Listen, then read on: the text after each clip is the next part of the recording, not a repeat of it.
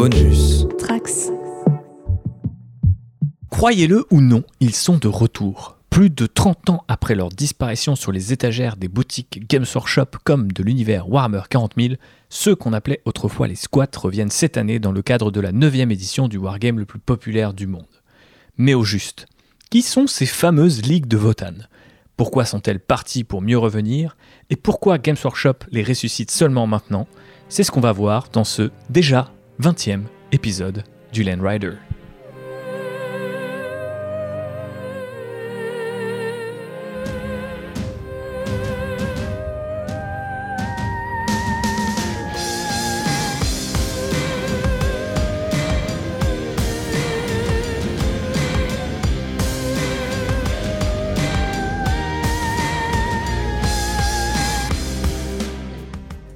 Ce 20e épisode, je suis accompagné euh, de Jean-Baptiste, qui est toujours fidèle au poste, Ouais Ouh qui a l'air content d'être là, ma foi. J'adore les votages Explique-nous euh, cette introduction, Jean-Baptiste.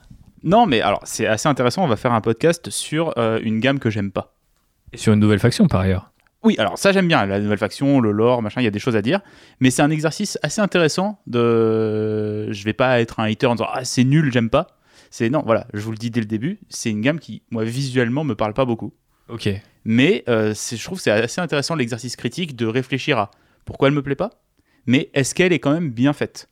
Parce que je peux reconnaître quand quelque chose est bien fait, même si ça me plaît pas. Eh bien, c'est un signe de sagesse qui nous fait fortement orque, ça, plaisir. tu vois. oui, ça veut dire que si tu réalises, non, si tu penses au fait que la faction pouvait euh, être mieux, peut-être qu'elle deviendra mieux. Cette phrase ne veut rien dire, mais Euh, ceux je qui connaissent la culture orc euh, ont Voilà. compris eux aussi. Voilà. Non, mais voilà, je préférais le dire euh, d'entrée de jeu. Donc, si des fois je fais des petites blagues, c'est des blagues. pas voilà, vous. Prenez pas ça au premier degré. Ou euh, vous avez le droit de jouer vos. C'est trop cool si les figues vous plaisent. Il faut des figues pour tout le monde. Je suis sûr qu'il y a plein de figues orques que vous n'aimez pas.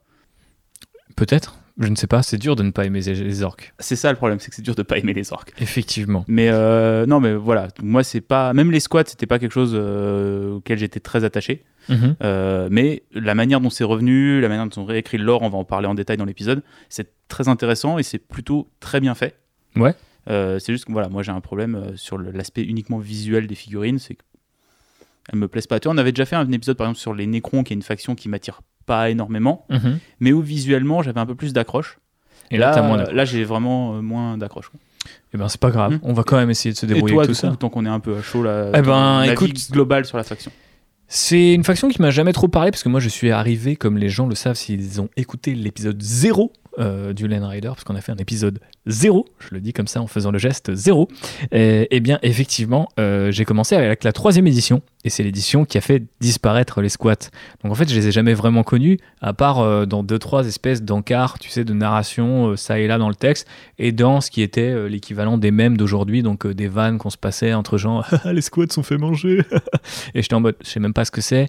Est-ce que tu parles du geste de se muscler le fessier ou est-ce que tu parles d'une faction de Warhammer 40 000 Je suis confus. On va essayer de dissiper tout ça à vous autres qui débarquez dans ce podcast et essayer de vous demander, attends, c'est quoi les squats? De quoi ils parlent?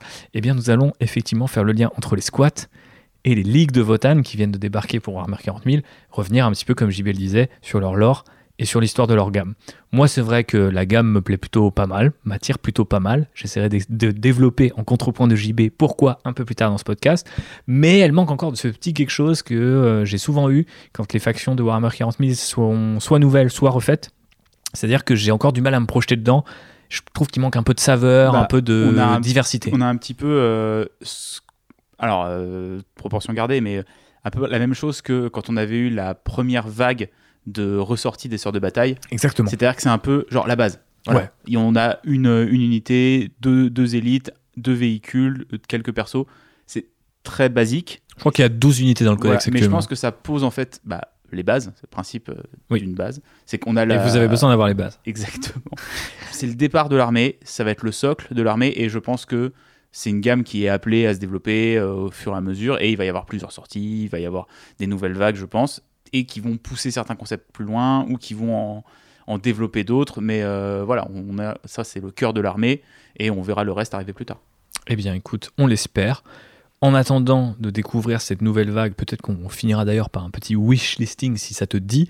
euh, Est-ce que on ne se plongerait pas dans l'histoire des ligues de Votan, dans le lore tel qu'il est développé aujourd'hui et pas euh, feu euh, il y a longtemps dans des éditions euh, précédentes de Warhammer 40 000 Est-ce que ça te parle? Allez, allons-y. Allons-y. Est-ce que tu veux vote? commencer? C'est quoi les ligues de Votan? Eh bien, écoute, les ligues de Votan, c'est une espèce de Warhammer 40 000, une faction de Warhammer 40 000, qui vit dans le noyau de la galaxie Warhammer 40 000. Pour, pour nos amis les fans de Star Wars qui connaissent notre autre podcast, Outrider, il y a le noyau, et il y a aussi le noyau dans Warhammer 40 000. Donc, le centre de la galaxie, qui est un endroit très dangereux, mais aussi très riche, parce qu'il y a des planètes, des étoiles, des astéroïdes, qui regorgent comme ça de minerais.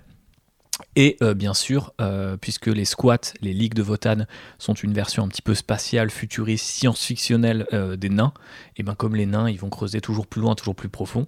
Et là, c'est pas bah, dans des grottes ou dans la Moria. Ils vont en fait aller toujours plus proche du noyau, là où c'est toujours plus dangereux, mais toujours plus lucratif. Et c'est un petit peu comme ça qu'ils réinventent ce- cet archétype euh, nanique, nanesque, je ne sais pas comment on dit. Ils prennent les, les bases de ce que sont euh, les nains euh, dans le monde bah, du Seigneur des Anneaux ou dans ce qui a été développé, j'imagine, dans le lore de Donjons et Dragons, ce genre de choses. Donc vraiment, le côté alors, des, des petits gros à barbe euh, qui vivent euh, sous la montagne. Quoi. Exactement, sauf que là, c'est... euh, Bah, c'est mis à l'échelle euh, Warhammer 40 000, exactement. donc ils vivent pas dans une montagne, mais par contre, ils creusent euh, des planètes jusqu'à en piller toutes les ressources, à laisser mourir et à partir sur la planète d'à côté.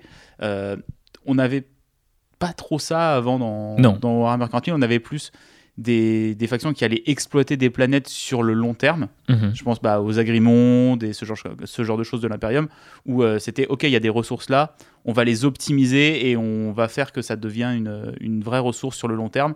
Alors que là, les Votan, c'est on arrive à un endroit, on prend tout ce qu'il y a à prendre, on se casse, on va à l'endroit d'après. quoi. Effectivement. Et même quand il y a des vies, même s'il est dit, voilà, dans ce nouveau lore qui est développé, que parfois ils peuvent être un peu plus sympas que l'Imperium et dire aux gens, vous avez tant de temps avant qu'on commence à forer le noyau de votre planète, donc Et après, il y aura plus grand chose. démerdez-vous. Mais Barrez-vous. effectivement, il y a l'ultimatum euh, et pas directement l'exterminatus qui tombe, mais ce sont quand même des personnages, puisqu'on reste dans Warhammer 40 000, qui sont quand même euh, assez peu euh, fréquentables. Euh, pour la petite anecdote, d'ailleurs, ce sont des clones. Ne sont pas exactement des individus qui se reproduisent eh bien, comme vous et moi. Ils sont créés par des machines qu'on appelle, alors je vous fais un petit disclaimer, d'ailleurs disclaimer est un mot anglais, ça vous prépare à ce qui, ce qui va suivre, c'est qu'il y a un mélange de noms anglais et de français parce que je suis pas encore sûr de comment ils ont traduit différents termes. Euh, je me suis pas mal appuyé sur euh, ce que j'ai pu voir du codex et sur euh, l'émission Lore Masters de Warhammer Plus, mais qui est en anglais. Donc j'ai trouvé des traductions officielles, mais pas toutes. Ouais, ça, le codex, je l'ai feuilleté, mais en anglais. J'ai Ah, pas feuilleté on est en tellement français, bilingue donc, que- on n'aura pas toute la traduction exacte des termes Donc voilà, pardonnez-nous. Pour Mais le je- franglais de cet épisode. Exactement, mais je pense que vous comprendrez quand même là où on veut en venir. Donc on parlait des clones, et donc ces clones sont créés par des machines qu'on appelle en anglais les Crucibles, qui sont elles-mêmes euh, dérivées des Ancestors Core, et les Ancestors Core, on traduit ça en français, euh, bah, noyaux ancestraux. Donc euh, voilà, encore une histoire de noyaux, mais cette fois c'est des espèces d'im- d'immenses IA, artificielle intelligence. Ça, ça va. là, là, Euh, tu, là, prends IA, vraiment nos pas. auditeurs pour des idiots. Effectivement, c'était c'était l'idée de la blague. Euh, mais effectivement, ces noyaux ancestraux, on peut aussi les appeler les Votan, donc les fameuses ligues de Votan. Euh, pensez, euh, ligue de gros disques durs géants en forme un peu de tête. ils ont un look, d'après certaines illustrations, j'ai l'impression que c'est une espèce de, tu sais, de, de, de, de- comment on appelle ça, tu sais, les, les espèces de têtes de l'île de Pâques. Je crois que Ouais c'est ça, des têtes. ouais, ça ressemble à des espèces de gros crânes, euh, Ouais. mais numériques, quoi. Ah, c'est un peu chelou quand même. D'un un énorme serveur. euh, Exactement. C'est un espèce de gros monolithe. C'est ça, c'est l'espèce de gros monolithe noir euh, qui, a- qui renvoie encore une fois à ce qu'on peut voir par exemple dans la Moria ou dans les installations euh, euh, bah, des nains dans les mondes de fantasy où il y a souvent ces espèces de grandes statues, ces visages, etc., casqués euh, ou masqués. Et donc là, on retrouve ça, sauf qu'il faut s'imaginer que c'est une intelligence artificielle et il faut se rappeler euh, ou le découvrir pour ceux qui connaissent un peu moins l'Imperium et, et- mais qui nous écoutent quand même que bah, euh, l'Imperium déteste euh, l'intelligence artificielle artificielle est bannie. Elle n'existe pas au sein de l'Imperium. éradiquée. Et, euh, et c'est pour ça que bah, si vous prenez l'Adeptus Mechanicus, c'est des machines, mais c'est en même temps des humains. C'est-à-dire qu'il n'y a pas vraiment d'ordinateur. Il n'y a pas vraiment d'intelligence artificielle, c'est plus on va trafiquer des cerveaux humains pour les faire fonctionner comme des ordinateurs. Exactement, très bien résumé JB. Euh, au contraire euh, de ces gens-là, euh, donc bah, les votanes, puisqu'on va les appeler comme ça, ou les squats, comme on les appelait avant, eh bien obéissent à ces fameux noyaux ancestraux qui donnent leur nom à la faction et bah, ce sont ces crucibles qui sont dérivés du coup des noyaux qui vont créer les clones et on nous apprend en fait que ces clones euh, en fait sont modifiés génétiquement sans cesse, un peu euh, comme des Space Marines, mais en mieux parce que contrairement à l'Imperium, bah, en fait les Votan ils évoluent tout le temps. Et donc euh, dans l'émission Leur Master, on t'explique très clairement que s'ils sont aussi solides aux environnements hostiles du noyau, bah, c'est notamment parce qu'ils ont été perfectionnés sur des générations entières de clones. c'est un peu très l'attaque des clones dans l'esprit en disant genre ouais en fait on les adapte au combat, aux environnements hostiles, etc. Et donc on sait par exemple qu'ils guérissent très très bien aux blessures ce qui est une forme, je pense, d'écho au fait qu'ils sont quand même relativement résistants ou tanky dans le, jeu, sur, sur table, euh, mais aussi euh, ils résistent très bien euh, aux tentations du warp, des démons, des dieux du chaos, etc. mais ils ont quand même des dérivés de clones qui sont capables de puiser dans cette énergie-là, donc ils ont créé une espèce de faction de psycheurs. Donc les Grimnir, donc qui sonnent très, on va en reparler, mais culture, un peu mythologie nordique, viking, etc. Et donc voilà comment en fait se sont établis ce qu'on appelle les Konya, les Kin en anglais, donc euh, qui sont en fait le nom de la faction de clones qui compose euh, eh bien, euh, les Votan. mais il y a une autre faction. Les Kin, c'est ouais, un peu les, les Votan, entre guillemets, de base. C'est ça. L'unité de base, c'est l'unité de Kin. Et au sein de cette unité, il y a les Iron Kin, yes. qui sont là-bas vraiment des robots, tout simplement. Qu'on peut traduire du coup en français comme Konya de fer. Pas très inspiré, mais effectivement, ce sont des petits robots qui, sont, qui les accompagnent qui sont euh, plutôt très bien intégrés dans leur société, contrairement à l'Imperium. C'est assez logique, généralement, quand Warhammer 40 000 propose un truc dans une faction, ils vont faire l'inverse avec une autre faction. Et donc là, les Iron Kin euh, eh bien, euh, sont composés d'une petite Cerebral Unit, ou CU, et d'un corps. Et on voit d'ailleurs dans la gamme de figurines, on en reparlera tout à l'heure, qu'ils n'ont pas toujours le même corps, ce qui est quand même assez intéressant, mais ils ont toujours la même base, qui est cette espèce de casque en forme de dôme, visualiser les casques de Spartan dans Halo, ou même le casque d'un des deux Daft Punk, le, je ne sais jamais lequel c'est, mais celui qui a le casque doré. Ou un, un, œuf doré. Ou un œuf doré, effectivement. Et, euh, et bien du coup, euh, ces, euh, ces, cognats de fer sont quand même super bien intégrés, pas facilement remplacés, mais leur corps peut être détruit et chargé dans d'autres corps, et ils sont très bien considérés par bah, leurs potes faits de chair et de sang, ce qui est plutôt sympa. Moi j'aime bien les droïdes, les robots, généralement, donc ça me parle tout ça. Ça, ça. ça fait un peu les droïdes dans Star Wars, quoi. C'est un peu nos potes, ils sont avec nous, mais bon, c'est pas des humains, c'est pas des aliens, c'est des droïdes, mais ça va, quoi, c'est cool. Ils sont cool, ils sont cool. Et du coup, bah, Iron Kin et Kin se regroupent euh, du coup dans les fameuses ligues qui donnent du coup euh, l'autre partie du nom Ligue de Votan, euh, qui se base donc sur quatre piliers. Je vous les présente rapidement et après avec JB on essaiera de parler un petit peu de cette société là.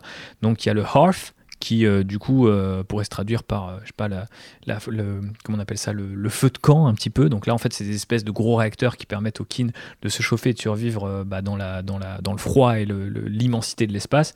Il y a la forge où tout est construit.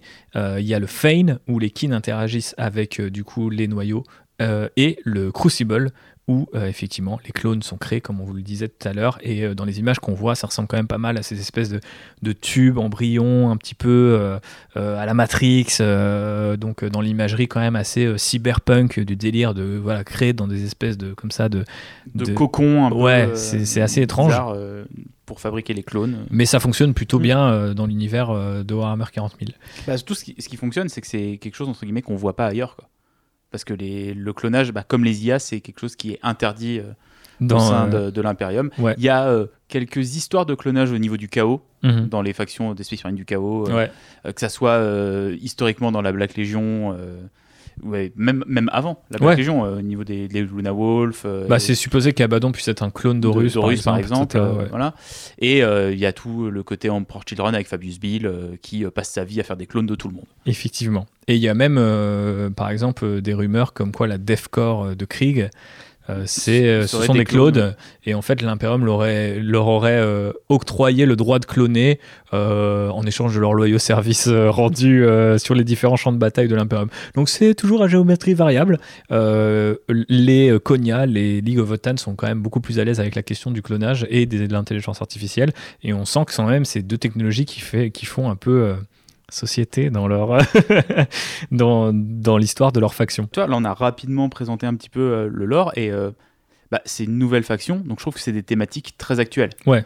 Euh, le côté, on va dire, pillard de monde, machin, ça, ça a beaucoup de, de résonance avec les problématiques écologiques Ouais, à fond, rencontre à euh, fond, à fond. actuellement. Et pareil, toute la réflexion sur les IA, euh, bah, c'est quelque chose qui se développe aussi beaucoup Et le maintenant. transhumanisme ou le le, transhumanisme. l'eugénisme. euh, Mm. Oui, ce genre de choses. Et puis même, même je trouve la manière dont c'est euh, un peu euh, réfléchi, où genre tu as une intelligence supérieure et des clones après en dessous, euh, tu pourrais même aller encore plus loin et euh, te dire que euh, ça pourrait même... Ah, attention, là je vais aller très loin.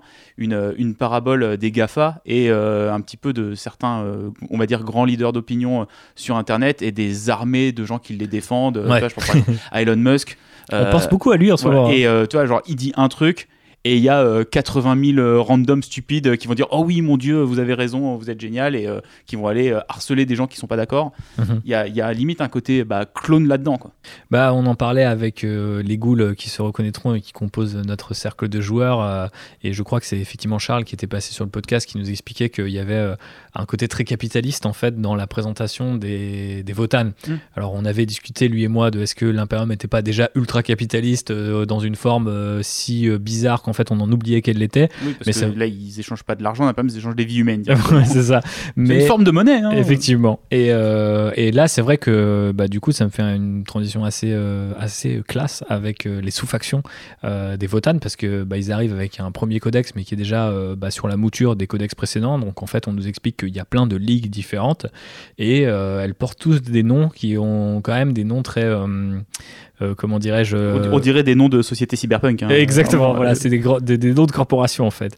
Donc, euh, par exemple, la plus connue, donc celle que, qui compose le schéma de couleur, on va dire un peu officiel qu'on voit partout sur le packaging, donc c'est la Greater Furian League. Donc c'est là, elle porte clairement le nom de ligue, donc c'est à la rigueur celle qui a le moins le nom euh, cyberpunk. Mais après, on a direct la Trans-Hyperion Alliance. Donc là, euh, moi, je visualise du Blade Runner directement. bah, celle d'après, pareil. hein. La Cronus hégémonie, c'est la même chose. quoi. C'est- une dinguerie. Euh, je pense qu'en fait, à chaque fois, on s'enfonce un petit peu plus. Il y a quoi Euh, d'autre après Euh, Ymir Conglomerate. ah, Bah, celui-là, il est voilà. très très fort. Euh, Uranie Suture Réguliette qui fait URSR Oui, et alors, pas USSR. Alors du coup, celui-là, il est assez marrant parce que c'est un peu le truc qui invalide, euh, qui pourrait invalider la théorie en fait euh, du, du côté capitalisme, mais en même temps, on se rappelle que souvent dans les œuvres cyberpunk qui ont été créées euh, bah, pendant la guerre froide, l'Union soviétique a elle aussi s'est étendue à d'autres planètes, à etc.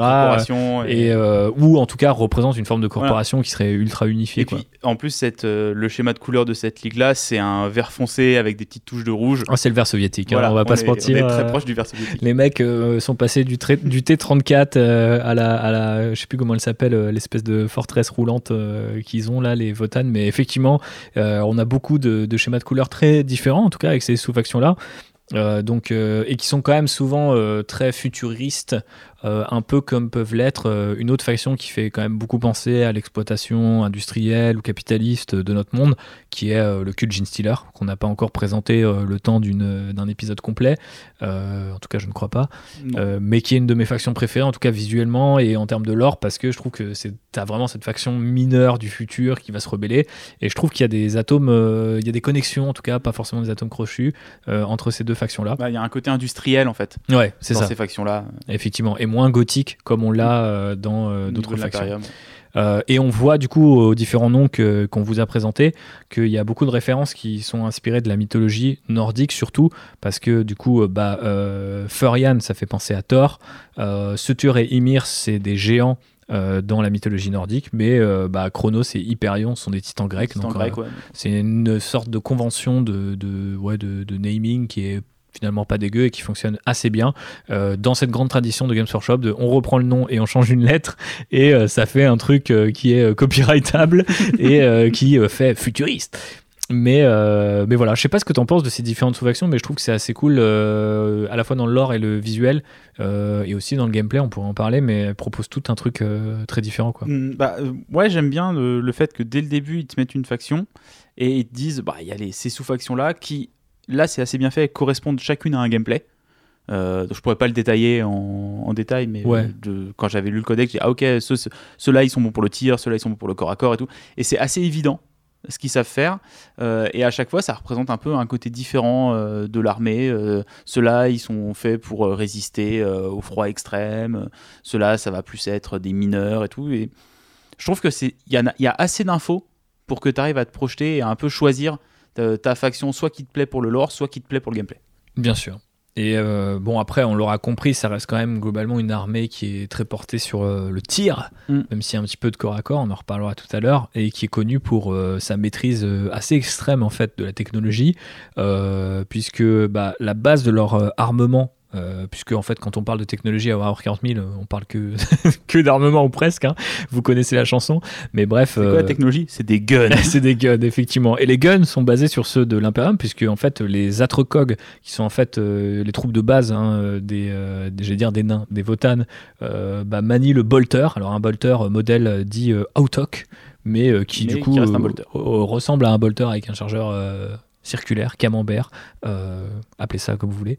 Euh, tambour, je crois qu'on dit aussi. Mais bref, euh, façon euh, mitraillette de mafieux. exactement, je sais pas comment elle s'appelle cette comme on aime la Thompson. Voilà, je savais. un collab sur les flingues. Exactement, exactement. Et on en reparlera quand on fera l'épisode de transmission. 5h30 sur, euh, sur la garde impériale, puisque maintenant, les sergents de la garde impériale peuvent avoir une Thompson, juste parce que, je sais pas, quelqu'un m'aime beaucoup chez Games Workshop.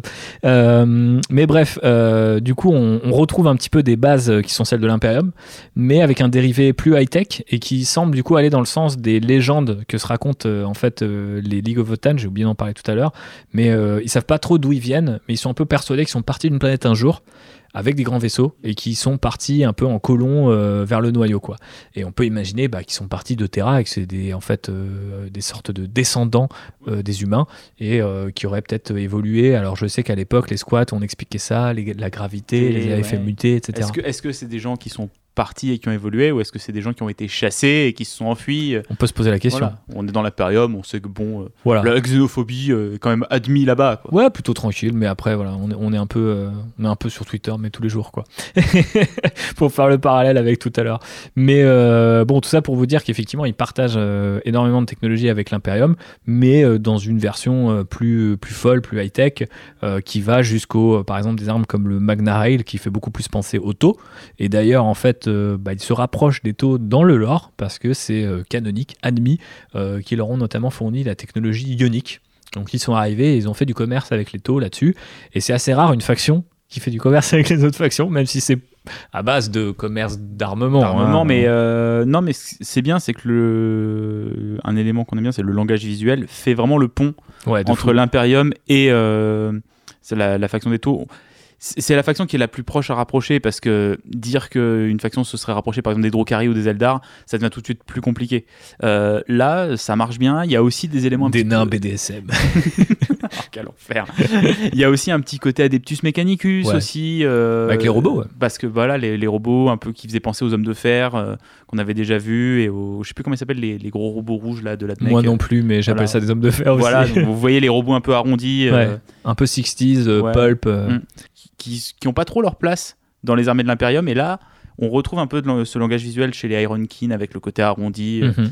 C'est vraiment, elle est un peu entre entre plusieurs eaux cette faction, euh, mais ça marche plutôt bien et c'est plutôt bien intégré dans le lore. Et je trouve qu'au niveau de l'armement, en tout cas, c'est une faction qui réussit à ce niveau-là. Ouais, complètement. Bah, surtout que l'armement est assez vaste. Euh, du coup, on voit qu'ils ont des armures un peu spéciales. Ils ont des, ex- des exosquelettes, pardon, des boucliers, des armes à faisceau. Ils maîtrisent super bien la téléportation, nous dit-on dans le codex. Euh, également le voyage dans le warp, même s'ils font des sauts qui sont plus courts, mais aussi plus sûrs que ceux de l'Imperium. Donc, euh, plutôt que de partir très longtemps dans l'enfer et peut-être de jamais revenir, ils font des tout petits sauts. Ils vont un peu moins loin, mais au moins c'est safe et euh, ça prouve que c'est l'une des factions les plus avancées. En tant que fan des univers. c'est pas quelque chose qu'il faut faire. faut faire des grands sauts bien dans Bien le long. et revenir avec des tentacules. Exactement, c'est ça qu'il faut. Bah, t'as peut-être plus de chances de survivre avec des tentacules après tout. Euh, mais puisqu'on a beaucoup parlé de l'Imperium et bah, de son armement et aussi de ses, on va dire, différentes pratiques culturelles peu enviables, euh, bah, parlons un petit peu des relations qu'il entretient avec euh, les squats. Qu'est-ce que tu peux nous en dire, euh, JB c'est ok si personne les regarde. Ok, je pense qu'effectivement c'est bien résumé. Euh, Il y a un peu ce truc de. Alors peut-être que c'est des ab humains, donc Hmm. euh, comme les Les ogris les ou les ratlings. ou les ratlings. Donc qui sont des mutants en fait, Voilà, euh, donc admis. on, on- on les autorise, mais en vrai on les aime pas quoi. Ouais. Il y a, En il y a gros. quand même cette, un peu ce, ce truc de l'impérium de.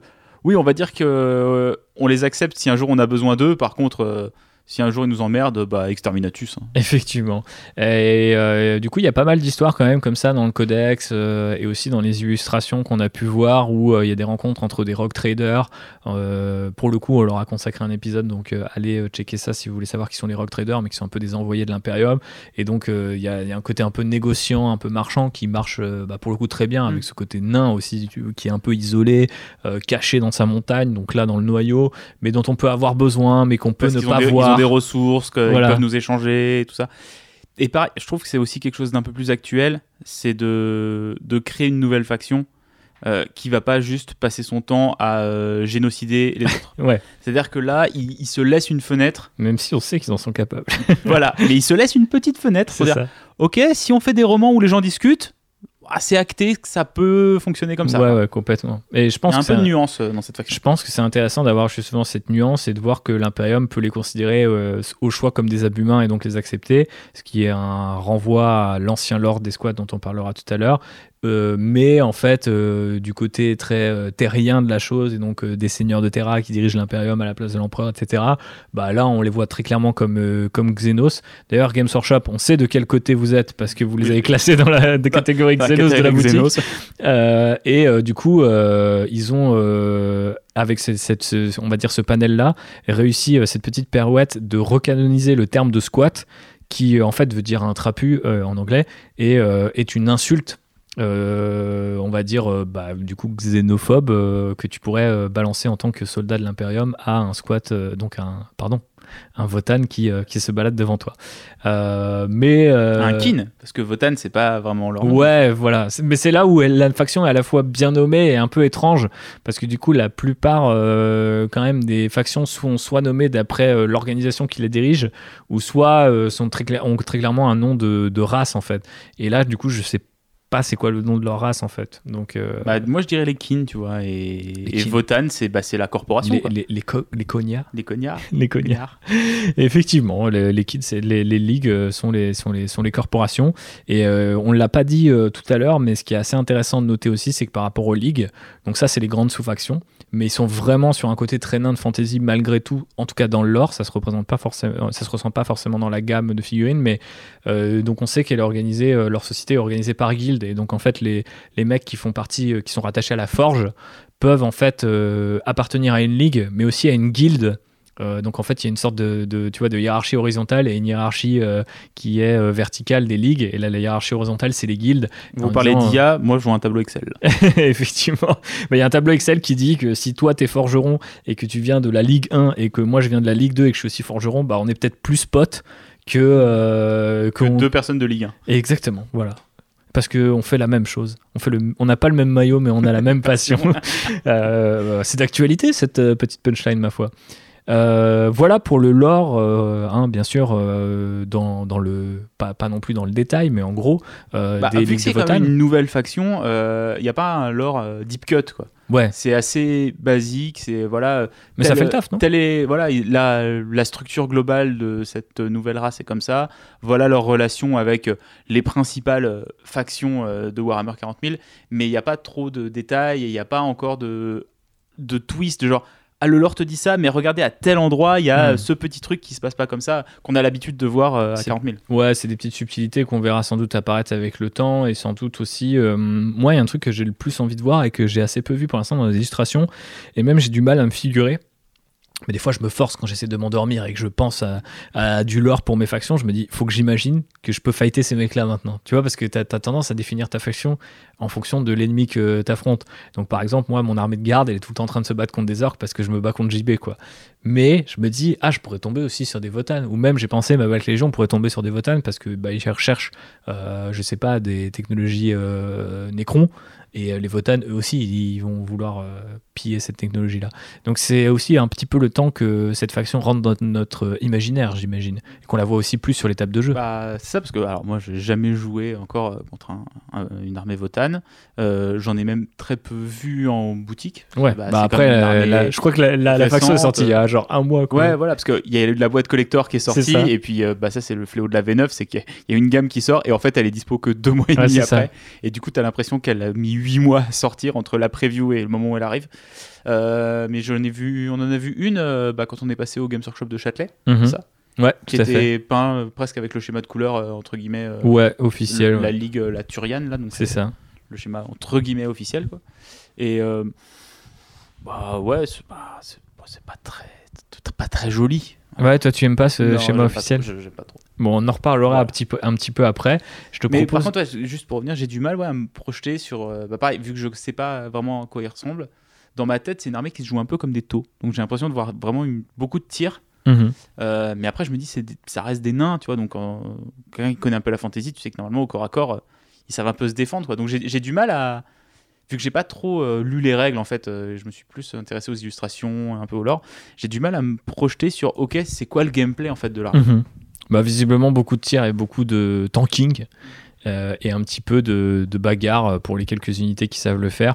Euh, le problème euh, des- de, de la faction étant que pour l'instant elle a assez peu d'unités et effectivement les sous-factions sont assez peu subtiles, elles t'orientent vraiment sur, un, sur un- une construction de liste qui est très euh, ok donc tu tires fort, là tu vas tirer encore plus fort, Non. tu tankes assez bien donc là tu vas tirer, oh, tu vas tanker encore mieux. Des trucs un peu mm, habituels qu'on voit chez Games Workshop. Donc, genre, t'as la portée qui est augmentée, ou t'as un type d'arme un peu qui change. Voilà, c'est ça. Et euh, après, euh, ils avaient aussi ce, ce truc euh, qui a été très vite euh, nerfé, mais de cette capacité à. Sorte de euh, mécanique de rancœur, c'est ça Quand il- ils il y a ça. des dégâts, ils étaient meilleurs. Et ça, ça, ça c'est resté, donc ça c'est Ouais. très nain aussi, Mm. euh, pour faire une petite parenthèse sur le jeu, mais je pensais à cette capacité à faire sauter le dé, le dé, pardon, euh, ça y est, je ne sais pas prononcer ni boîte ni dé. mais- Ah oui, à faire des blessures automatiques. En euh, gros, un voilà. truc très fiable. euh, Et donc du coup, tu, tu privais en fait, bah tu, ouais, tu te passais en fait d'une étape du jeu qui est quand même assez cruciale. Alors c'est assez discuté dans les communautés de, de joueurs qui jouent à d'autres wargames que ceux de Games Workshop de lancer et un jet pour toucher et un jet pour blesser et ensuite une sauvegarde et éventuellement les trucs qui, euh, si tu perds ta sauvegarde, euh, t'empêchent quand même de prendre euh, le, le dégât. Euh, mais là, c'est vrai que du coup, ça faisait, enfin, toutes les factions du jeu sont quand même encore sur ce modèle assez poussiéreux certes, mais tout le monde le partage. Et là arrive une nouvelle faction, et elle, elle dit. C'est vraiment la nouveauté, Oh, on ignore les règles. Globalement, il y a une partie des règles, donc la phase de blessure, qu'on pouvait se permettre assez facilement d'ignorer, trop facilement. Ça a été corrigé depuis, et vous le savez, on n'est pas un, un podcast qui est consacré à la partie jeu, mais on aime bien en parler justement sur euh, bah, comment ça représente la saveur l'histoire de la faction sur la table de jeu et là très clairement bah, l'histoire de la faction telle qu'elle est représentée sur la table de jeu c'est ils arrivent on aime bien les ressources de, de ta table de jeu on va raser tout ce qu'il y a devant avec une puissance de feu euh, supérieure et en développant euh, beaucoup d'amertume si tu meurs pas à la première rafale quoi Mm, voilà. donc euh, une, j'imagine une bouge- armée subtile J'imagine qu'il bouge pas très vite. et il bouge très peu vite, ouais, effectivement. Alors après, encore une fois, nouvelle armée, ça veut dire que si tu as une unité de moto, elle va aller plus vite que n'importe quelle autre unité de moto, que le tir va être mieux que n'importe quelle autre faction et moins cher. Mais encore une fois, ça, ça a été un petit peu corrigé très rapidement par Games Workshop. Et donc, euh, pas toujours comme on aimerait qu'ils le fassent. Mais au moins, c'est vite, on va dire, euh, je pense, rentrer dans l'ordre du raisonnable. Euh, pour la petite anecdote, samedi dernier, j'étais au French Wargame Café à Paris. On salue les gens du French Wargame Café qui nous accueillent Un endroit fort sympathique. et effectivement quelques temps. Et on a fait une game et c'était un tournoi pour décider qui sera le sélectionneur de l'équipe de France de Warhammer 40 000 parce que figurez-vous qu'il y a effectivement euh, bah, des vrais tournois euh, parce que les gens qui nous écoutent s'en rendent peut-être pas compte mais il y a des compétitions euh, à niveau euh, bah, international et en fait du coup il y avait je crois une armée de Votan. Donc tu vois c'est pas non plus je pense que c'est un bon échantillon de savoir qu'il y a qu'une seule armée sur euh, voilà Non, une bah, quinzaine voire une vingtaine de joueurs tu vois. Donc euh, je pense que les gens euh, sont, sont beaucoup plus familiers des armées très fortes du moment et que c'est sans doute une armée qui peut être très forte. Mais bon déjà faut accepter de peindre une armée qui est sortie en- Oui, il y a ça, un mois très rapidement. Et pour le coup celle qu'on a vue qui était en orange donc je crois que c'est le- la fameuse Trans-Apérienne Alliance euh, elle était super. Très belle armée donc si vous vous reconnaissez et que vous êtes le propriétaire de cette armée, eh bien faites-nous signe, euh, parce qu'on l'aime bien et qu'elle était très belle. Euh, mais euh, voilà pour le petit passage jeu. Mais effectivement, je pense que ça aussi, ça va s'amener. euh, Enfin, tu vois, c'est des gameplays et c'est des, des subtilités qui vont être amenées quand on va avoir plus de filles. Et on le voit aujourd'hui, euh, un codex comme celui des Space Marine du Chaos, dont on a parlé la dernière fois, peut se permettre d'avoir des gameplays très différents et un lore hyper étoffé parce que bah, il y a une historique de gamme qui est incroyable, quoi. Donc là, les mecs, ils commencent avec 12 unités. Effectivement, c'est pas forcément super Oui, subtil, pour mais ça, ça va je, devenir. je- je la rap- je le rapproche plus de, des sœurs de bataille, en fait, dans le, et bien sûr. le nombre d'unités et euh, une seconde vague Votan qui va arriver, je pense, courant de la V10 euh, avec euh, quelques unités en plus et ça diversifiera encore la gamme. Sans doute. Mais toi, t'es déjà dans les V10 Mais ouais, mais moi, je suis je- dans le futur, moi. Moi, je suis, je suis une intelligence artificielle. Moi, je, je pense à la tu es un V11. là, Votan. même. Tu es un Votan. Je te propose avant la V11 de revenir à l'ère Rogue Trader, donc la première édition de Warhammer 40 000, euh, qui décrivait du coup les fameux squats. Ah oui. Ah, attends, je change, je suis plus le même personnage. Ah oui, Euh, C'était mieux avant. Ah, c'est vrai. Merci- JB d'incarner ton Dans la période, on peut plus rien dire. on peut plus rien dire parce qu'à l'époque, eh ben, du coup, on les À appelait les l'époque, squats. squat, c'était pas une insulte. Voilà, on pouvait le dire et ça choquait personne. On pouvait aussi dire euh, Homo sapiens rotundus. Parce que pourquoi pas. Et on Mon livre pouvait préféré, les 10 petits squats. Et effectivement, on pouvait aussi les appeler les nains parce que, en fait, Games Workshop, euh, Ils s'en battaient les couilles. s'en battaient complètement les branding couilles. à l'époque. Ah ouais, le branding, euh, moi je suis dedans en ce moment, euh, j'essaie de revoir un petit peu les catalogues Il n'y bah, avait, pas- avait un service juridique complet qui était Ah, non, on peut Attention. pas copyrighter ça. Ouais, Faut dans- changer une lettre. C'était Space Dwarfs, Space Elves, ça me faisait rire parce que le, le bouquin de Rock Trader parle très clairement, très clairement pardon, d'Eldar et de Squat, mais euh, quand il s'agissait de les vendre aux gens, vu qu'on n'était pas encore dans l'ère des jeux en propre, et qu'en gros les figues, euh, si elles pouvaient servir à le jeu de la concurrence, on s'en battait les couilles, on disait, c'est pas des Eldar, hein, c'est des Space Elves. Enfin, c'est des Eldar, mais si tu veux que ce soit des. Space enfin, ou des elfes futuristes, euh, achète, t'inquiète. Et euh, donc effectivement, à l'époque, c'était les Space Dwarves. Et euh, du coup, euh, leur physique était expliquée comme ils étaient tout à l'heure par euh, bah, euh, des générations de vie sur des mondes à forte gravité qui expliquaient leur petite taille, leur silhouette ramassée, trapue, squat en anglais, c'est bien fait. Euh, et effectivement, c'est sous cette période qu'on les présente comme très habiles avec les armes déjà et extrêmement hostiles aux aliens. Ce qui est un petit peu resté, on n'en a pas trop parlé, mais c'est vrai que dans le nouveau codex, on nous parle qu'ils détestent les orques et les tyrannides. Est-ce pour ça que je déteste cette faction Et tu la Eh détestes bien, en même retour. pas, je la détestais avant de le savoir. Effectivement, c'est vrai, j'en suis témoin. Euh, mais euh, du coup, bah, l'Imperium, ils étaient contents d'avoir des, petits mecs énervés. c'est opposer euh, les nains aux orques, pareil, c'est un, Inédit. c'est un transfuge de fantaisie assez facile à C'est opérer. jamais vu. Merci Rick Presley. Pardon, je troll, mais effectivement, c'est pas bien original. Mais on nous disait, et ça c'est original, attention, accrochez-vous. Retour dans le lore de Warhammer 40 000, comme quoi hein, les mecs ils veulent pas que ça change, que euh, je sais pas quoi. Euh, Rappelez-vous, sous Rock Trader, dans l'Imperium, Sous Chirac. Exactement. Pareil. ouais, c'était euh, 87. Je sais pas si on est déjà sous Chirac. non, t'es sous Mitterrand. Ah, mais voilà, sous, sous Mitran.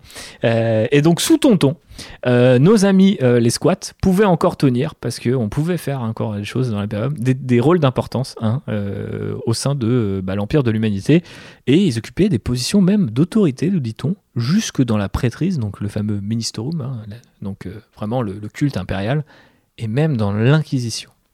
Ah bah Et- ça pourrait pas être comme ça maintenant. hein. Ah, bah très clairement, l'Inquisition, ça c'est. C'est un peu durci. Ah, ça c'est un petit peu durci. Alors, c'est quand même très amusant, non, rétrospectivement, vais. Ouais, de- bah là, il- à l'époque, il y avait. Bah, c'était Rock Trader. Donc, Rock Trader, c'était pas que la guerre, il y avait de la négociation. Ouais. Il y avait un. Même, mais- même au sein du jeu, il y avait un côté plus roleplay, plus échange et tout ça. On n'était pas là juste là pour se tataner la gueule. Donc, pareil, il y avait plus. euh, à l'époque, les Space Marines, ils travaillaient avec les Eldar aussi. euh. Mais t'imagines quand même, t'es un mec qui te dit Ah merde, on va recevoir l'Inquisition, et là t'as juste un vieux squat qui débarque. Enfin, c'est pas crédible quoi. Surtout que le design des squats à l'époque, c'était vraiment des petits gros à moustache euh, avec des gilets en, en moumoute, quoi. Effectivement, on va, ah, du coup, je voulais en parler, mais tu me donnes. Côté motard, euh, vraiment, il- le, le biker américain, euh, Ah, c'est sa, son- sa chopper. euh, Non mais incroyable ce- cette transition que tu m'offres puisque effectivement à l'époque on les voit beaucoup euh, dans l'Imperium donc mais aussi surtout dans l'armée impériale donc qui est l'ancêtre de la garde impériale à la fois euh, dans l'histoire du jeu de Games Workshop c'est-à-dire qu'avant on appelait vraiment ça l'armée impériale Imperial Army mais assez marrant dans l'or aussi, avant que la garde impériale soit créée, on parlait aussi d'Imperial Army. Donc bon, je ne sais pas si c'est un accident ou pas, mais c'est quand même assez rigolo. Et bref, dans euh, la première extension de Rock Trader qui s'appelle The Book of Astronomican, et ben, euh, sorti en 1988, donc toujours, je, je parle sous contrôle de JB, qui lui était vivant à cette époque-là. Moi, je n'étais qu'un. qu'un... En 80, alors, j'étais, là à la fin. Ouais. J'ai fait, j'ai, j'ai fait le, le dernier quart de l'année. Exactement. Donc, euh, du coup, tu Pas sais. beaucoup de hobbies à l'époque. Voilà, tu sais quand même qu'il y avait, là. qu'il y avait les squads, euh, les squads pardon, tactical squad, les strike squad, les assault squad et, euh, et effectivement d'autres unités squad qui composaient pas mal l'armée impériale. J'ai même fait les stats, je crois que c'est quasiment du 50-50, donc il y avait autant de l'époque, nains que d'humains dans la guerre impériale, ce qui en tant que colonel de la guerre impériale, euh, me fait du mal, hein, je, dois, je dois- je dois vous le dire. Mais euh, du coup, à cette époque, les squats, ils, étaient, ils avaient pourtant pas du tout un look de militaire avec des grosses armes. Ils avaient clairement un look de biker avec des, Des- grosses motos, Et des petites des mitraillettes. casques à pointe et des petits fusils laser et des petites mitraillettes. Ils avaient même les runes, ils ont encore des côtes de mailles, des couleurs pas possibles. Bref, cette faction ne ressemblait à rien. C'est là où ils, ils avaient souvent le, le buste en jaune Oui, et les bras et les jambes en vert, quoi, c'est ça ouais, c'est- exactement ça. On dirait les petits Pères Noël. Des, des petits, des petits lutins. Des Des petits lutins lutins. qui, Oh, se, passent- qui se battent sur le champ de bataille et c'est trop bizarre. Non, mais surtout, ce qui était marrant, c'est de d'avoir eu ça qui était vraiment intégré à, à l'Imperium. Et oh, au bout d'un moment, d'avoir euh, dit bon, bah, ça, on va l'enlever euh, et on va, on va faire un truc un peu plus sérieux, entre Mhm. guillemets, euh, sur l'Imperium parce que ils, ils amenaient, mine de rien, un côté un peu comique. Bah ouais, euh, mais je pense qu'il y a toujours eu un côté comique à Warhammer 40 000, mais c'est vrai que c'est difficile d'imaginer que t'as un empire génocidaire, xénophobe et tout, et euh, t'as des lutins qui se baladent au milieu du bordel. Enfin, t'es en mode Mm. genre, euh, ou alors des lutins, euh, si c'est des, je sais pas, des des, des, des, des cyborgs à moitié lobotomisés, je t'aurais dit ouais, ok, ils sont dégueulasses. Ou tu sais les chérubins par exemple, c'est à moitié drôle. Bah, ils, sont, mais- ils sont dérangeants. mais c'est dérangeant, tu vois. Les squats sont pas dérangeants, ils sont juste drôles en fait. Et, et en fait, même assez ridicule, leur chopper avec tu sais, des suspensions de 10 mètres de long sur le champ de bataille. Et en même temps, enfin, visiblement, encore une fois, hein, faut pas que si vous vous reconnaissez dans cette image-là, faut pas que vous soyez choqués. Mais genre, moi je vois ça à l'époque. Quand je tombe sur ces images euh, qui sont pas si vieilles finalement, quand je commence euh, Warhammer 40 000 au début des années 2000, et je me dis genre, waouh, mais il y a 10 ans c'était ça, mais c'était nawak votre truc, tu vois. Bah, Après, tu vois, c'est mine de rien, c'est une imagerie qui a du sens. euh, Alors, alors, le côté Space Fantasy quoi. Bah, forcément, non, dans le- la réflexion politique, euh, tu, tu, tu prends le- les catachants. Attends, t'es en train de me dire que Warhammer 40 000 c'est politique. Attends, tu vas voir jusqu'où je vais. Euh, T'avais les, les catachants qui étaient, euh, en gros, c'est la guerre du Vietnam, tu vois, Ouais. et qui représentent les GI vraiment et euh, les militaires de, qui ont fait la guerre du Vietnam. Et d'un autre côté, le côté biker des squats, ça peut limite être le la, l'autre côté, contre-culture. euh, la contre-culture, c'est ça aux États-Unis, avec le côté des objecteurs de conscience. Tu prends Easy Rider, tu prends Ouais. toute cette imagerie-là des bikers, des rebelles, tout ça. Sauf que là, qu'est-ce qu'on fait? On les a quand même intégrés à l'armée. Mhm. Donc c'est un, un monde qui te prouve que, regarde, les gens qui ont fait la guerre, ils sont avec nous, et les gens qui étaient contre la guerre, eh ben on les a quand même mis dans l'armée. Ouais, mais c'est. Ça a un ouf. côté jusqu'au boutiste Oui. de l'Imperium. Bon, peut-être que je surinterprète beaucoup trop et qu'ils aimaient un- juste avoir des petits nains sur des motos. Non, mais c'est intéressant parce que souvent, euh, les, les, les meilleures décisions de Warhammer 40 000 sont inspirées par les passions un peu parfois morbides qu'entretenaient euh, les créateurs de l'époque sur certains trucs, tu vois. Mm. Donc, euh, par exemple, on sait qu'il y a plein d'orques à Warhammer 40 000 à partir de la V2 parce que euh, Brian Ansel, euh, il était super fan des orques et qu'il arrêtait pas de dire à Rick Priestley euh, mets-moi des orques, mets-moi Mets des orques. Et, mets des orques. et lui, il était en mode genre mais mec, je- je- en fait, les orques ont rien à foutre dans l'espace et lui, il était en mode si. et, et du coup, euh, voilà. Bah, J'aime ce monsieur. Mais non, ouais, mais très clairement un homme simple, de Ouais. goût simple. Et euh, au final, ils ont réussi à, euh, avec Here We Go, et on en reparlera quand on fera un épisode sur, le- sur les orques. Et promis, on va le faire un jour, parce qu'on va faire un épisode sur les GI. Donc il faudra faire un épisode sur les orques. Il faut bien que JB aussi, c'est son quart d'heure de gloire. Enfin, plutôt, c'est 5 heures de gloire. Et, mais euh, en fait, on, on Moi, c'est sent. juste un rééquilibrage du temps de parole. mais Effectivement, c'est- on peut voir ça C'est comme une ça. démarche démocratique. Tout à fait. Et, contrairement à l'Imperium. Mais oui, à l'époque, du coup, bah, t'as des mecs avec des grandes beubards, des casques à pointe sur leurs motos qui vont faire des roues arrière euh, dans le cul des orques euh, pour euh, essayer de pour la gloire de l'Imperium. Et du coup, ce qui est assez ouf, c'est que cette esthétique va vraiment culminer notamment dans le jeu épique. Donc, il y a un jeu à, à une toute petite échelle pour représenter bah, des batailles énormes. Jeu qu'il faut absolument que je teste. Et j'ai découvert d'ailleurs la première fois quand on a été au French Warrior Il y avait Café des gens qui qu'il y avait une communauté de gens qui s'imprimaient des figues en 3D et tout, c'était super. Et franchement, ça a l'air trop je sais pas, good vibes à, à jouer. Et euh, donc du coup, bah, dans cette, euh, dans ce jeu de Epic, eh ben c'est là où limite la gamme squat a été le plus développée parce que du coup, vu que ça coûtait relativement peu cher de- d'imaginer des grandes armées, eh ben on leur a donné des gyrocoptères, des dirigeables, des trains de guerre et euh, des machines, de, enfin des armes de siège, tu vois. Et donc c'est vraiment euh, les dirigeables, les gyrocoptères, les trains et les armes de siège. Aujourd'hui, il n'y en a pas à Warhammer 40 000. Il n'y a aucune faction qui en a, et toujours pas les ligues de Votan d'ailleurs. Mais du coup, je trouve ça trop de C'est marrant parce fait. que tu vois, tu, des, des véhicules comme ça, moi je les verrais dans le Mechanicus. Oui, bah, avec le, avec côté renaissance et. euh, bah, le le- dirigeable du Mechanicus, tu le visualises à fond. Quoi. Ouais, voilà, euh, quand tu vois un peu les côtés un peu machine de, de Vinci, euh, des, bah, par exemple de, de l'arcane, de l'avion, Hmm. je sais plus comment il s'appelle, mais voilà, ce Ouais. côté-là, effectivement, il pourrait avoir un dirigeable. Ouais, non, mais ça pourrait être cool. Mais c'est vrai que quand vous les regardez, ces figurines d'Epic, elles ont vraiment un côté, pour le coup, c'est vraiment un dirigeable Mm. avec euh, deux points de vert et de rouge et ils sont pas fait chier, quoi. Bon, et le gyrocoptère, bah, en gros, il, il existe euh, À Warhammer, à Warhammer euh, Battle. et chez toujours à. OS d'ailleurs aussi. Donc euh, c'est quand même Il assez est ouf. jouable à Warcry. ce qui est quand même incroyable. Effectivement, t'arrives, ma bande, c'est quoi? Un hélicoptère qui lance des bombes. Ok. le mec joue à Warhammer 40 000, il nous a pas prévenu. Mais euh, bon, tout ça pour dire que. J'ai envie de me faire une bande Warcry de gyrocoptère maintenant. Malheureusement, je ne peux pas euh, te te l'interdire parce que je trouve ça assez drôle, moi aussi. Euh, bref, du coup, euh, c'est sous la euh, sous Rock Trader et puis du coup Epic que va pas mal se développer bah, la gamme Squat dans un côté vraiment très nain dans l'espace. Et puis, bah, c'est le calme plat. Sous la seconde édition de Warhammer 40 000, là où on introduit les premiers codex, eh ben, les squats n'auront jamais le droit à leur codex, contrairement euh, à toutes les autres factions. Et ils ne seront pas non plus renforcés par des nouvelles unités. Donc vraiment, les squats, c'est Rock Trader, qui à l'époque, du coup, ne s'appelle même pas Warhammer 40 000, c'est un sous-titre. Enfin, c'est un pré-titre, je sais pas comment dire. Oui. Voilà. C'est écrit dans le bouquin, mais ça s'appelle pas comme ça. C'est. Et du coup, bah, ils ont vraiment une vie euh, très rapide. Euh, et euh, eh bien, ils vont disparaître. Et du coup, euh, bah, suite à leur absence, on a les différents porte-paroles ou en tout cas les, développeurs de Games Workshop de l'époque qui bah, sont forcément interrogés par les fanzines ou les communautés de l'époque quand il y a des Games Day, des choses comme ça, souvenez-vous, et qu'il n'y a pas encore vraiment Internet et Twitter pour alpaguer tout le monde. Et ben on dit mais on demande à Jarvis Johnson, qui est un des piliers historiques de Games Workshop. Mais ils sont où les squats? Et lui, bah, il s'amuse à dire, bah, peut-être qu'ils ont été, peut-être qu'ils ont disparu, peut-être qu'ils ont été dévorés par une flotte ruche tyrannide. Et en fait, euh, la vérité est, est tout autre. Il y a depuis quelques années, il y a Andy Chambers qui est un autre des piliers de, de Games Workshop et à qui on doit notamment la troisième édition de Warhammer 40 000, qui est sans doute la plus connue.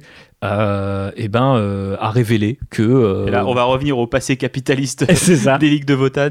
C'est qu'en fait, bah, pourquoi on a arrêté les squats?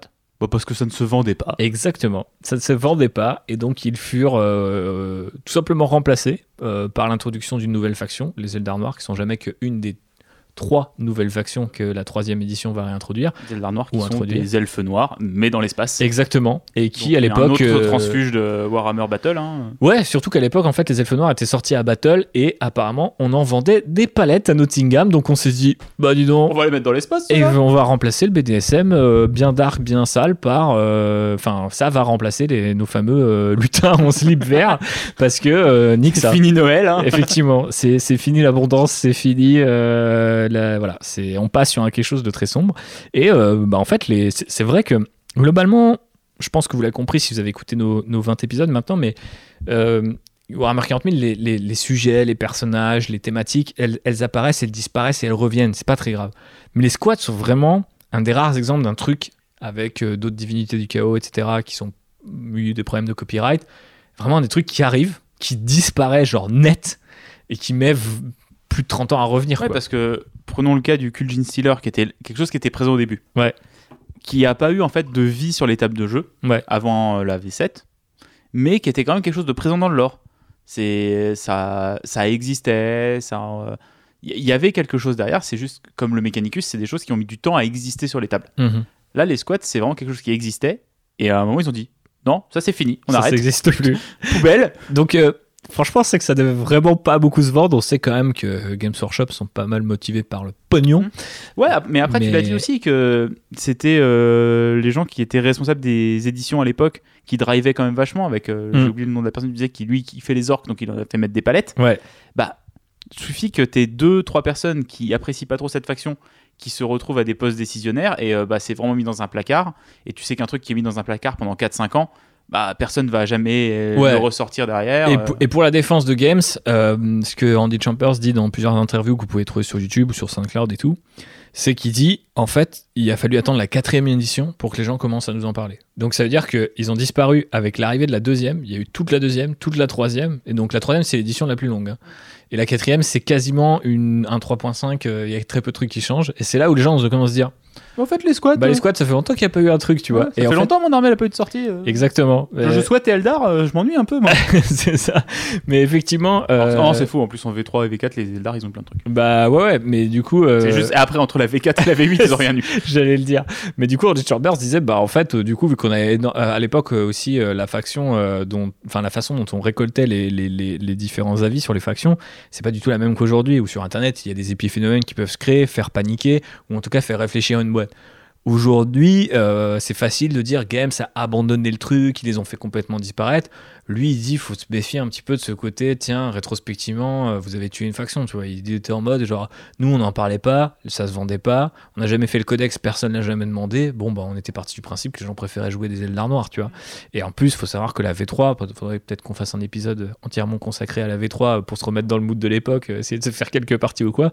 Mais la V3, c'est l'arrivée des Eldar noirs, de toutes les factions de l'Inquisition, c'est l'arrivée des Taux, c'est l'arrivée des Nécrons, c'est l'arrivée d'un mode de jeu, enfin, de, de- tu vois, de, de plein de variantes, en fait, euh, de combat en guerre urbaine et trucs comme ça. En fait, t'as l'impression que. C'est là où il y a la vraie structuralisation des Space Marines du chaos. Enfin, il y a une il y a vraie hiérarchisation aussi de, bah, des Space Marines loyalistes où là il y a vraiment les chapitres fondateurs, euh, les Mais, successeurs et tout ça. Du coup, t'as l'impression que les squats, mec, enfin, c'est le qui a été souci. Il y a un truc, la V3, même encore aujourd'hui, avec le regard d'aujourd'hui, où il y a un truc qui sort toutes les semaines, ça donne l'impression d'être une, une- une version qui est hyper euh, concentrée. Donc, je pense que s'il y a une faction qui se fait un petit peu déborder, bah, tu t'en fous, quoi. Tu as tellement de trucs à grailler que t'y vas, tu vois. Et donc les squats mettront du temps à revenir malgré tout. Du coup, ils subsisteront euh, sous la forme de caméos. Donc on peut euh, par exemple citer euh, Battlefleet Gothic, donc qui est un autre jeu dérivé de Warhammer 40 000 et aussi un jeu d'ailleurs de Andy Chambers qui ne met en scène que des vaisseaux spatiaux. Mais bah, il introduira les Demiurges, donc qui est déjà une première tentative, je pense, à mon avis, de renommer les squats. Et on nous dit, euh, Ah bah c'est un groupe de marchands et de mineurs de l'espace, ce sont des industriels et ils sont alliés régulièrement avec les taux. Mais on nous dit jamais que c'est des, euh, des nains, parce que de toute façon il y a que les vaisseaux, donc on ne sait pas qui peuple ces fameux vaisseaux. Euh, ensuite, on a eu des brèves apparitions de personnages squats dans Necromunda, Ouais, il y en a eu un ou deux. euh. effectivement, et euh, aussi un nain blanc, donc enfin la figurine de White Dwarf à l'effigie des squats en 2009, puisque c'était un, en gros un, un squat, euh, enfin un nain euh, de l'espace euh, très inspiré de, de l'esthétique euh, squat. Ah bah tu vois, lui je vois pas. Et encore, alors Necromunda, je vois les filles récentes, mais je Ouais. vois pas celles de l'époque. Euh, parce que là, Bah, j'avais vraiment décroché. Il y a toujours euh, ce côté un peu, euh, tu sais, casque, lunettes, très biker, Bah, Harley le- Davidson. Moi, j'ai le dernier, bah, j'ai en tête le dernier qui était sorti bah, où la refonte la Necromunda au, Mm. au moment de la V8. Euh, oui, c'est, il a genre un, un shotgun. et Ouais, c'est ça. Gros cigare, Ouais, limite dans, vraiment. dans, dans le pif, et Mm. on est bien, quoi. Mais euh, voilà, pour euh, un petit peu ce, comment dire, cette traversée du désert des squats, qui du coup ont été réannoncés par Games Workshop sous la forme. Je sais pas si tu t'en souviens. Est-ce que tu te souviens comment ils ont réannoncé cette faction Alors, la, annoncé la cette faction. toute première fois, c'est quand ils avaient annoncé les, les sorts de bataille. Quand il y avait eu le Plastic Sister of Battle dans ce Ouais. vieux, cette vieille vidéo euh, avec Duncan à l'époque où genre il y avait les horloges de l'apocalypse et euh, Oui, il y avait les sorts Ils de bataille, fait, il y avait euh, les squats et il y avait le Thunderhawk en plastique. Plastic. Voilà. Qui sont tous sortis Bah oui. techniquement maintenant. Voilà. Mais euh, effectivement. euh, Mais sinon c'était genre une vidéo 1er avril. Ouais, c'est ça. Donc, ils ont été annoncés sous la forme d'un faux 1er avril, ou en tout cas une vraie annonce le 1er avril 2022.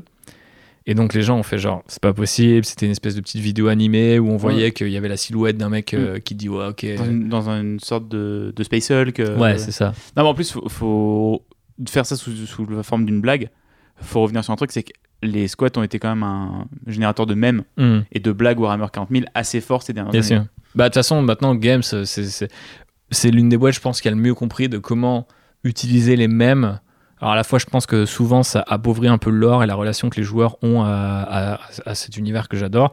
Mais en même temps, d'un point de vue marketing, en fait, je pense que les mecs, ils ont toujours tout compris. Tu sais, c'est quand ils ont fait euh, le truc des chambres Stormcast, mais avec euh, Gilliman qui crée des, tu sais, des, enfin non, Cole qui crée des primaris. Et il appuie une nouvelle. Il appuie genre de Hell I Can, tu vois. Et genre, ce, ce truc-là, c'est genre abusé Faire parce que. ça, f- annoncer Abaddon comme un nouveau euh, primaris Ouais, lieutenant, voilà. ils, sont, ils, sont- ils sont assez ils, forts ont, ils là-dessus. ont compris comment jouer avec ça et ils le font bien. Mais même un truc horrible comme, euh, tu vois, ce nerf euh, du Codex Squad qui était à peine sorti et qui font ça sous vidéo de, tu vois, euh, semi-rigolo. Ouais, alors ça, j'avais pas. non, mais toi, t'as pas élégant. apprécié. Mais en fait, force est de constater que la plupart des gens, ils ont fait Ah, des bars, euh, trop bien, vous avez communiqué sur un truc et en plus de manière créative, allez, on vous pardonne.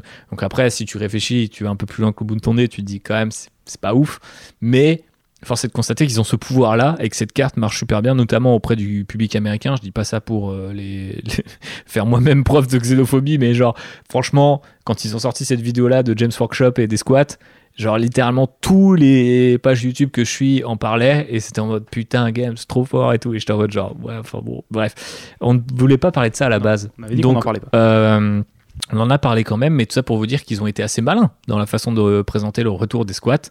Et donc maintenant, voilà, on rentre dans la, la partie. euh, Alors attends, il y a un oui, truc dans les annonces où je trouve qu'ils ont été moins malins, c'est quoi? C'est qu'ils voulaient plus qu'on appelle ces figues-là des squats. Ouais. Mais au moment où ils ont sorti, ils ont sorti une bande de squats à Necromunda. Ouais.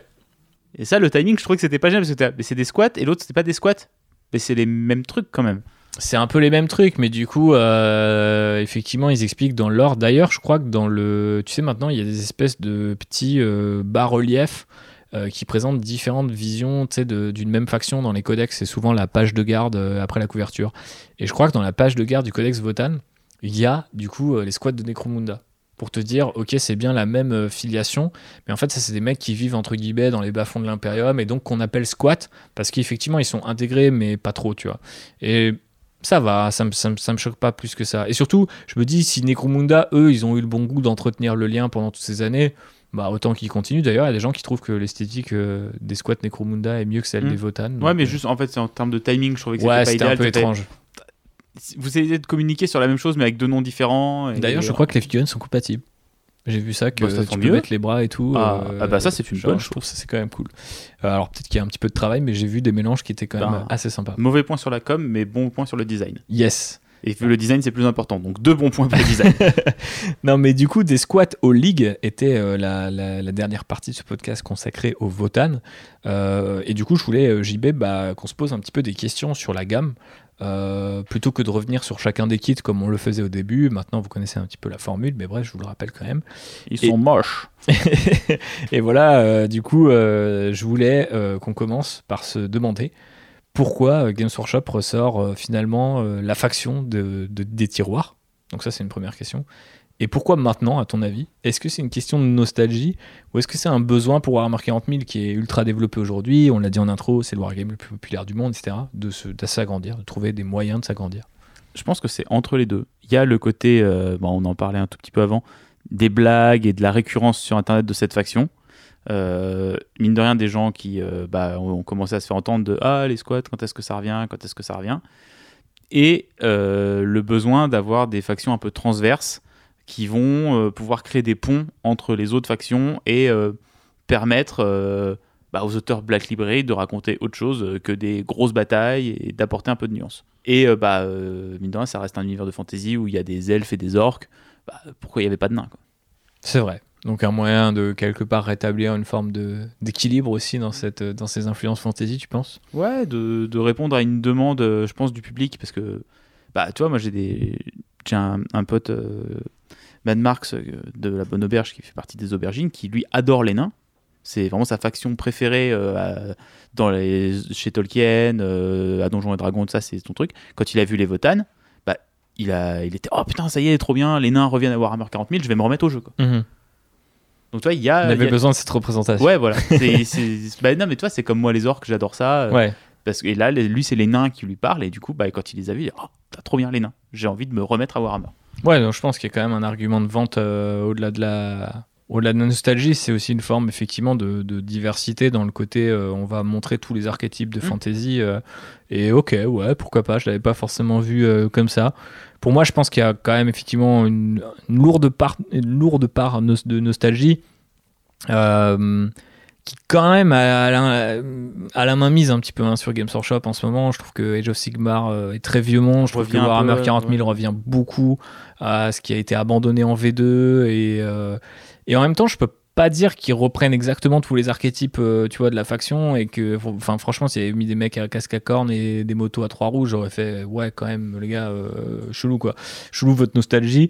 Euh, là je trouve qu'ils ont fait un truc qui est quand même plutôt plutôt pas mal et on va essayer de le montrer ensuite un peu dans les autres questions qui en plus partait pas forcément d'un enfin pour moi c'était pas un pari gagné d'avance quoi tu vois faire revenir les Black Templars en 2021 euh, avec des factions enfin des, des, figurines qui sont exactement euh, tu vois euh, les figurines de l'époque mais mises à l'échelle. J'étais en mode bon bah laisse tomber les mecs qui ont 30 piges qui ont grandi avec la V3 ils vont craquer comme des malades et moi-même je me suis retenu tu vois.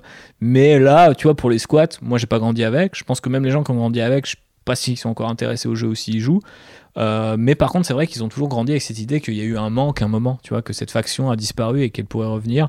Et ils l'ont quand même pas mal réinterprété. Donc on sait que c'est une faction qui a demandé pas mal de taf au studio. Dans un article de Warhammer Community, euh, il y a Andy Clark, qui est un des mecs qui s'occupe du lore, et euh, du coup euh, Jess Godwin, qui est un peu euh, le, numéro uno au niveau du, design des figues, qui évoque euh, aussi le fait que le Covid n'a pas simplifié le développement de la faction. Donc c'est peut-être une faction qui a été euh, je pense qu'elle était déjà en développement avant le Covid, mais que bah, euh, de pas se retrouver au studio pour échanger les idées ou commencer à voir des trucs, des protos et tout, ça a peut-être pu être chiant pour eux. Ouais, ça. Oui, après je. Oui, je pense que ça a dû être compliqué, mais je sais pas si ça se ressent sur les figues au final. Non, je des pense pas. difficultés en interne. Mais c'est marrant que. Toi, moi, j'ai toujours eu l'impression que les factions de Warhammer 40 000, elles euh, découlaient de jeux. Regardez, on a une pure idée de design, on en fait des figues. Là, je pense que c'est un peu une réflexion inverse, des genre, ok, il faut qu'on réinvente cette faction-là, Ouais, et donc, comment on le fait? Et c'est un peu ce que l'article laissait entendre, que genre, ils ont quand même pas mal réfléchi à bah, comment est-ce qu'on fait euh, bah, des nains de l'espace qui euh, ne ressemblent pas à nos petits bikers d'avant. Euh, ah, on peut, ok, bah, les nains dans la fantasy, il y a quand même un côté très nordique. Bah, on va s'inspirer de la culture nordique. Ah, mais attention, faut pas faire des Space Wolf, donc faut aller chercher d'autres choses, faut réinterpréter et recréer un, un langage visuel. qui, euh, qui est pas évident parce qu'il est vraiment à la croisée de plein d'influences qui ont déjà été traitées par Games Workshop. Et euh, l'article, il est assez intéressant. ouais je pense que globalement, souvent, ces articles-là, qui sont d'ailleurs l'un des derniers aspects un petit peu euh, behind the scenes ça que parle un peu, Games ouais. Workshop se permet, donc euh, on s'accroche à ce qui nous reste. Mais du coup, euh, vous pouvez aller le retrouver facilement, sinon. Posez-nous la question, on vous renverra le lien ou on le mettra quelque part dans, dans la description de ce podcast.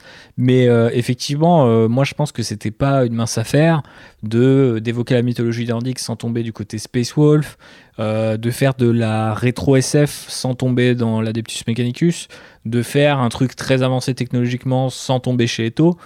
Euh, de faire des rappels aux origines humaines sans tomber dans une faction type euh, Astra Il y Militarum, avait beaucoup de contraintes. hein. énormément de contraintes et euh, après je trouve que bah, Alors les, que voilà les contraintes, tu te dis, ouais, je vais faire des nouveaux Space Marines. Ouais, bah, vas-y, fais Ouais, tranquille, complètement. Bah après, c'est un autre risque, hein, ils l'ont beaucoup dit, notamment Goodwin, tu vois, en mode genre on va toucher à la silhouette du truc le plus sacré de Games, tu vois. Donc, mais après, on sait que petit à petit, bah, la silhouette du Primaris, ça redevient la silhouette du Space Marine et personne n'était vraiment dupe, même s'il y a deux trois fans zouz des Primaris et des Primaris avant toute chose, euh, qui sont quand même de plus en plus rares, euh, qui vont dire que non, ils, ont, ont vraiment tué les Firstborn, étaient en mode non, euh, globalement, tout ça va disparaître et ça va se mélanger.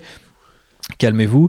Mais euh, là, pour les squats, il y a un challenge un peu différent. Et effectivement, je pense que la seule comparaison qui, est- qui tient vraiment la route, euh, tu parlais des Sista tout à l'heure, je pensais plutôt, moi, au Kul'jin Stealer. Tu vois, qui existait avec, tu vois, la fameuse limousine Oui, du culte, des- des, trucs un peu Des improbables. trucs, des trucs de l'époque de Rock Trader ça. qui n'avaient pas été revus sur une table de Warhammer 40 000. quoi. Ouais, donc et du coup, il fallait réinventer complètement. Et donc, Parce tu que vois, les Sista, ils ont juste euh, mis à jour les designs, quoi, en gros. Complètement. Et donc, du coup, et d'ailleurs, ils ont eu assez, enfin, à part euh, du coup les fameux paladins dont on a parlé et tout euh, dans notre épisode, mais c'est vrai que ils ont eu, moi je trouve, ils ont eu, ils ont été un peu timides justement, tu vois, ils n'ont pas été très loin dans cette radicalité-là de, dont peuvent, peuvent faire preuve les designs de, de, de 40 000. À l'inverse, je trouve que les Votan euh, sont assez cool et euh, il y, co- il y a un côté assez revanchard qui est rigolo parce que très clairement dans les influences, il y a du StarCraft à donf.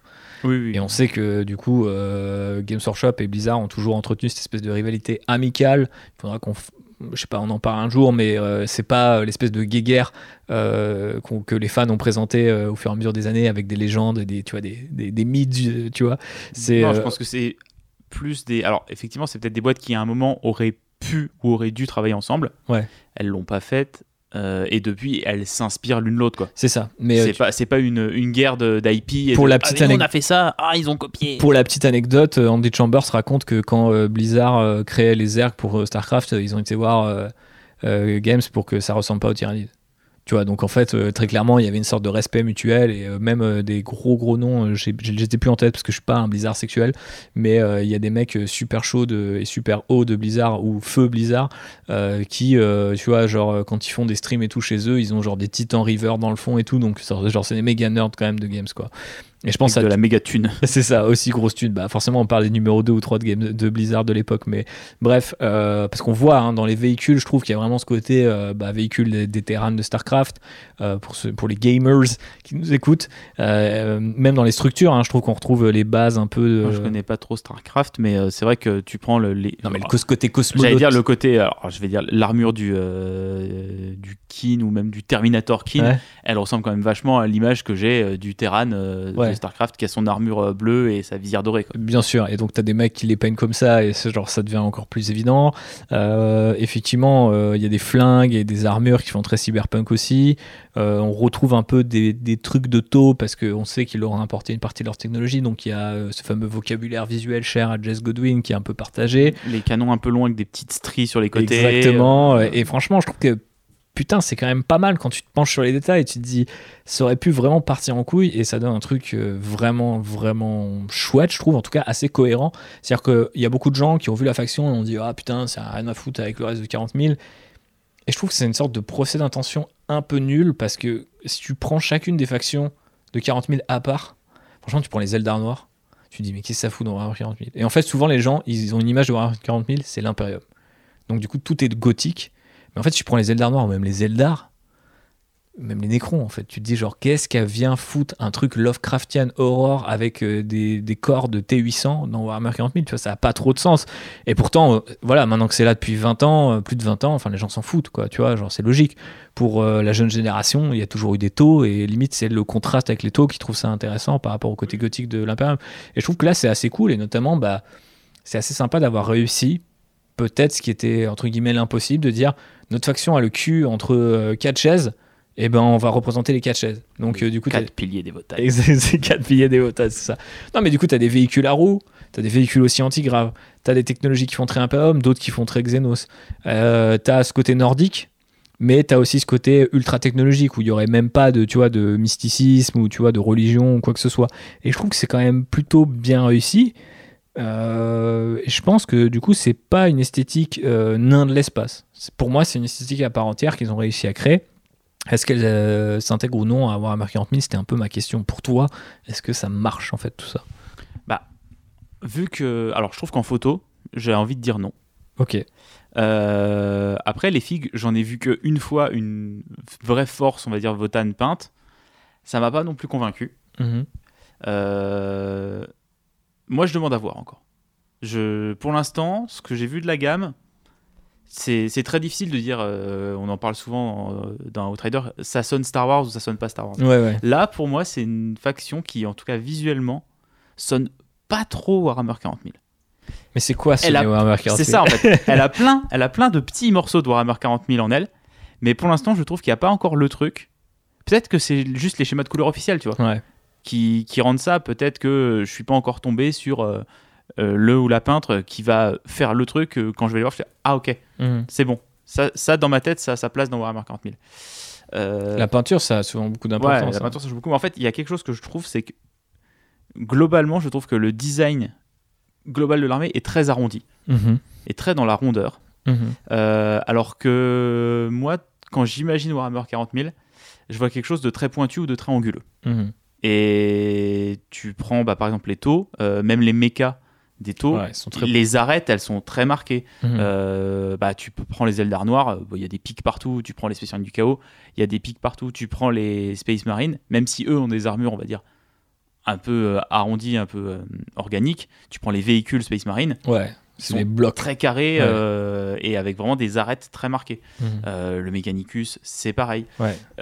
Euh, Il y a que les Eldar un petit peu qui sont plus dans la rondeur, mais qui- où ça termine as- assez souvent en pointe aussi. Ouais, ouais. Alors que là, je trouve que les Votan, on est plus dans l'arrondi, Mhm. euh, qui est en soi euh, quelque chose qui est bien et qui fonctionne. Je trouve que la, la faction fonctionne en elle-même, mais j'ai du mal à, en tout cas moi, la projeter dans l'image que j'ai de Warhammer 40 000. Ok.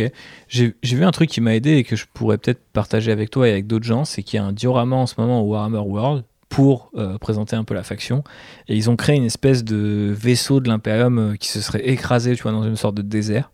Et euh, ils ont mis des véhicules des ligues de Votan qui débarquent des gus qui vont euh, piller euh, l'intérieur du vaisseau, tu vois, un peu en mode explorateur. Parce qu'une autre facette, je trouve, du vocabulaire visuel euh, des, des Votan, c'est le côté aventurier. Parce qu'ils ont des scaphandres, ils ont des mineurs, ils ont des, des- plein de petits détails qui rappellent des trucs victoriens, ou même par exemple les manteaux, ça fait penser à l'exploration polaire, tu vois. Genre par exemple les motards ont vraiment des, des manteaux en mode il fait froid, quoi, Ouais, tu vois.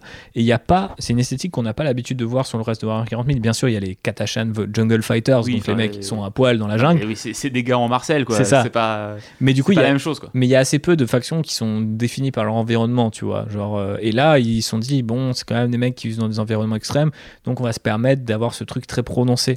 Et donc, peut-être c'est limite ça qui est moins réussi dans la peinture, du, en tout cas du schéma euh, heavy metal officiel, c'est que du coup, il est assez lisse. En fait, par rapport à- aux détails que les filles ont l'air de pouvoir t'offrir, t'offrir, notamment ces manteaux et ces scaphandres. Mais en tout cas, ce diorama, quand je les ai vus comme ça arriver, je me suis imaginé, tu vois, avec eux, en plus, tu sais, ils ont des lampes partout sur leurs scaphandres et sur leurs trucs, et qui font vraiment explorateurs, quoi, tu vois, en mode, ah, on va visiter les tréfonds de ce vaisseau. Le fait qu'ils se déploient avec leur petit véhicule tout-terrain au milieu du désert, je trouve que d'un coup, toute la faction euh, prenait son sens, quoi. Mm. Si j'arrive à te communiquer Bah, des images. écoute, euh, ouais, Mais, euh, j'en- vois, tu sais, j'imagine des choses et tout. Mais euh, je sais pas, c'est peut-être les artworks aussi. euh, Ouais. euh, Moi, j'ai trouvé assez bien pourtant les artworks. ouais, mais j'ai pas, j'ai pas, pas eu le truc. T'as pas eu la euh, fibre Non, je l'ai pas, je l'ai pas eu. Mhm. J'aurais bien aimé l'avoir, hein, Ouais, mais ouais. euh, Non, mais je trouve ça, je trouve c'est intéressant ce que tu dis par rapport au côté notamment très rond, euh, très euh, bulbeux en fait, un peu des, des trucs. C'est-à-dire Ouais. qu'effectivement, même les Eldar qui sont assez arrondis, ça se termine souvent Mm. sur des points, ça semble un peu tu vénère. le- le- les véhicules qui, je trouve, sont la réussite de la gamme. Il y a un côté alvéolaire Ouais, dedans qui est assez sympa, je trouve. bah un peu ruche, tu vois, euh, qui je trouve fonctionne bien. Euh, mais par contre, euh, le... alors les troupes de base, ça va. Je- je- Les troupes de base, sont- donc, euh, ouais, les- kin, Ouais, les kin- les Je- guerriers à Trecog. voilà, eux ça va. Par contre, c'est les espèces, je sais pas comment ils s'appellent, les genre les, c'est les Terminators Ouais. et les espèces de de, marcheurs avec les gars qui ont les qui ont- tiennent des ça. flingues. et- je, Alors- je comprends même pas cette figue. euh, Alors, les Terminators sont les Atregarde et Voilà. Alors eux, je les trouve vraiment dégueux. On est d'accord. Bah, en fait, je trouve qu'il y a une pause qui est pas bonne. Je trouve qu'il y a des... un dynamisme qui euh, nous rappelle aux belles heures des éditions précédentes, mais genre il y a lointain. Et euh, pour le coup, ils font vraiment trop StarCraft. Et il y a un côté, euh, ce que tu peux retrouver chez parfois des spécialistes de base, genre il n'y a qu'une seule texture Ouais. sur toute la. Ouais, ouais. C'est y pour- c'est un ensemble d'armures et t'as rien en fait euh, pour euh, faire ressortir des éléments c'est dessus. Et- c'est- ça dont je voulais parler en parlant de dynamisme, c'est qu'on dirait vraiment qu'une figue en métal. On avoir une figue d'un bloc qui a été taillée d'un bloc et qui a pas de détails d'articulation, etc. parce que on peut pas le faire. Alors qu'en fait, on sait qu'on peut le faire. Et je pense que Oui, l'idée, parce que tu vois, genre le perso. Ah non, ah non, il y a un perso qui a, ouais, un champion qui est comme ça. Ouais, qui est moche. Non, y a- par contre, il y a un perso qui, est sur, qui a un tactical rock, Ouais. Qui peut être un perso nommé, et lui, Ouais. il a du dynamisme. Ouais, mais lui, il Et est pas en armure. a- ouais, il, a une autre armure. Il a l'armure plus petite, quoi. Ouais, mais je trouve que même, mais pour le coup, je trouve que le champion euh, auquel tu pensais, le champion Enir, qui du coup joue le champion Terminator, bah même lui, vu qu'il est en train de courir, tu fais ah ok, ouais, je commence à voir le délire. Et tu sais, il a cette espèce de gros gantelet. bouclier euh, un peu, euh, slash bouclier, ouais, temps, ouais. fait les deux et qui est assez sympa. Mais je trouve que là, vraiment les, la trou- la- cette troupe d'élite là de 5 est vraiment pas belle. Et après, encore une fois, comme tu dis, par rapport au côté euh, monobloc un peu de la figue, euh, la peinture qui du coup d'habitude met du blanc et du vert, là ils sont full vert Mm. avec deux verts différents. Et j'ai vu des gens euh, déjà réadapter cette figue. C'est d'ailleurs toi qui me montrais ça. Et je fais waouh, c'est pas la même figue. Tu vois, genre parce que les gens avaient peint, je crois, les armures renforcées d'une autre couleur et en fait ça lui donnait un relief très différent. Et de plus en plus, je sais pas trop ce qui se passe chez Games, c'est une remarque plus générale qui dépasse les Votan, mais les Votan s'inscrivent dans cette tendance. Bah, le schéma de couleur heavy metal, il est moins bon que les schémas variés qui sont Mm. faits par euh, l'équipe euh, euh, Army Painter. Parce que par exemple, pour la garde, je trouve que bon, le schéma du 8ème Catin, j'ai jamais trouvé beau- bien. Mais alors là, il se Attends, attends, tu- tu peux répéter? Le schéma du 8ème Catin, j'ai jamais trouvé bien. Je- je- tu, tu viens de dire qu'un truc garde était pas bien. Exactement. Je, je te le répète. Le 8ème Cadien beige et vert, affreux. Je trouve affreux. Et sur les tanks. Et d'ailleurs, il est tellement affreux qu'ils l'ont changé. Ils l'ont mis deux verts maintenant sur les tanks. Mais ce que je veux te dire, c'est que l'autre schéma qu'ils ont fait pour les Cadiens, tu sais, avec les pantalons noirs et euh, les chemises beige et l'armure verte, Ouais. Mais un vert qui est un peu plus clair. beaucoup plus clair. Ouais. Là, il y, a une- il y a des pack shots où ils ont peint toutes les nouvelles filles avec ça. Ça défonce sa race. C'est trop beau. Et ils ont un look beaucoup Ouais. plus affirmé. Et, et je pense aussi un truc euh, sur les Votan, c'est qu'ils sont arrivés après la boîte Horus Hérésie. Donc des figurines en verre d'eau, on venait déjà d'en voir une chier. Putain, c'est vrai, t'as raison. Ouais, ouais, c'est vrai que C'est ça la même vraiment- couleur que les Son of Horus. Oh, Ouais, bah, complètement. vous avez sorti une armée de cette couleur-là la semaine d'avant. quoi. Ouais, et c'est pour ça que souvent les, les variantes sont, je trouve, aussi cool. Le orange est très cool. Enfin, le vert et blanc hein, marche bien, mais je, je- effectivement, sur ces, sur ces Moi j'aime bien la noire et jaune. Terminator, ouais. noir et jaune, c'est La trop bien. noire et jaune, elle est pas mal. Déjà, moi j'adore le culte Gene Stealer qui est en noir Ouais. et jaune, qui est trop bien et qui est alors incroyable. On vous en parlera un jour. Mm. Mais euh, tu vois, je, je me dis, quand, on, quand tu vois les artworks, quand tu vois un peu ce qu'est la faction, euh, j'en ai pas encore vu encore quelqu'un qui a joué à fond les battle damage, mais des battle damage environnementaux. C'est-à-dire, Mm. imaginons une armure euh, qui, a, qui est restée dans une tempête, Ouais, qui, a- qui a pris le vent, qui a pris de la neige, qui a pris ce genre de choses, et tu sais, qui aurait beaucoup d'éraflures et, et ce genre de choses. J'ai pas encore vu de à quoi ça pouvait ressembler sur, sur des votanes. Et là, je me dis qu'effectivement, peut-être que Ça euh, peut avec une coup. peinture comme ça, donc plus intégrée à l'environnement, euh, mais est-ce que du coup, c'est pas intéressant de, de se dire que quand on regarde les figues, on visualise cet environnement et que Games fait rarement de toute façon des environnements assez extrêmes sur les socks. Souvent, ils font toujours les mêmes par euh, souci de cohésion, ce qu'on peut comprendre.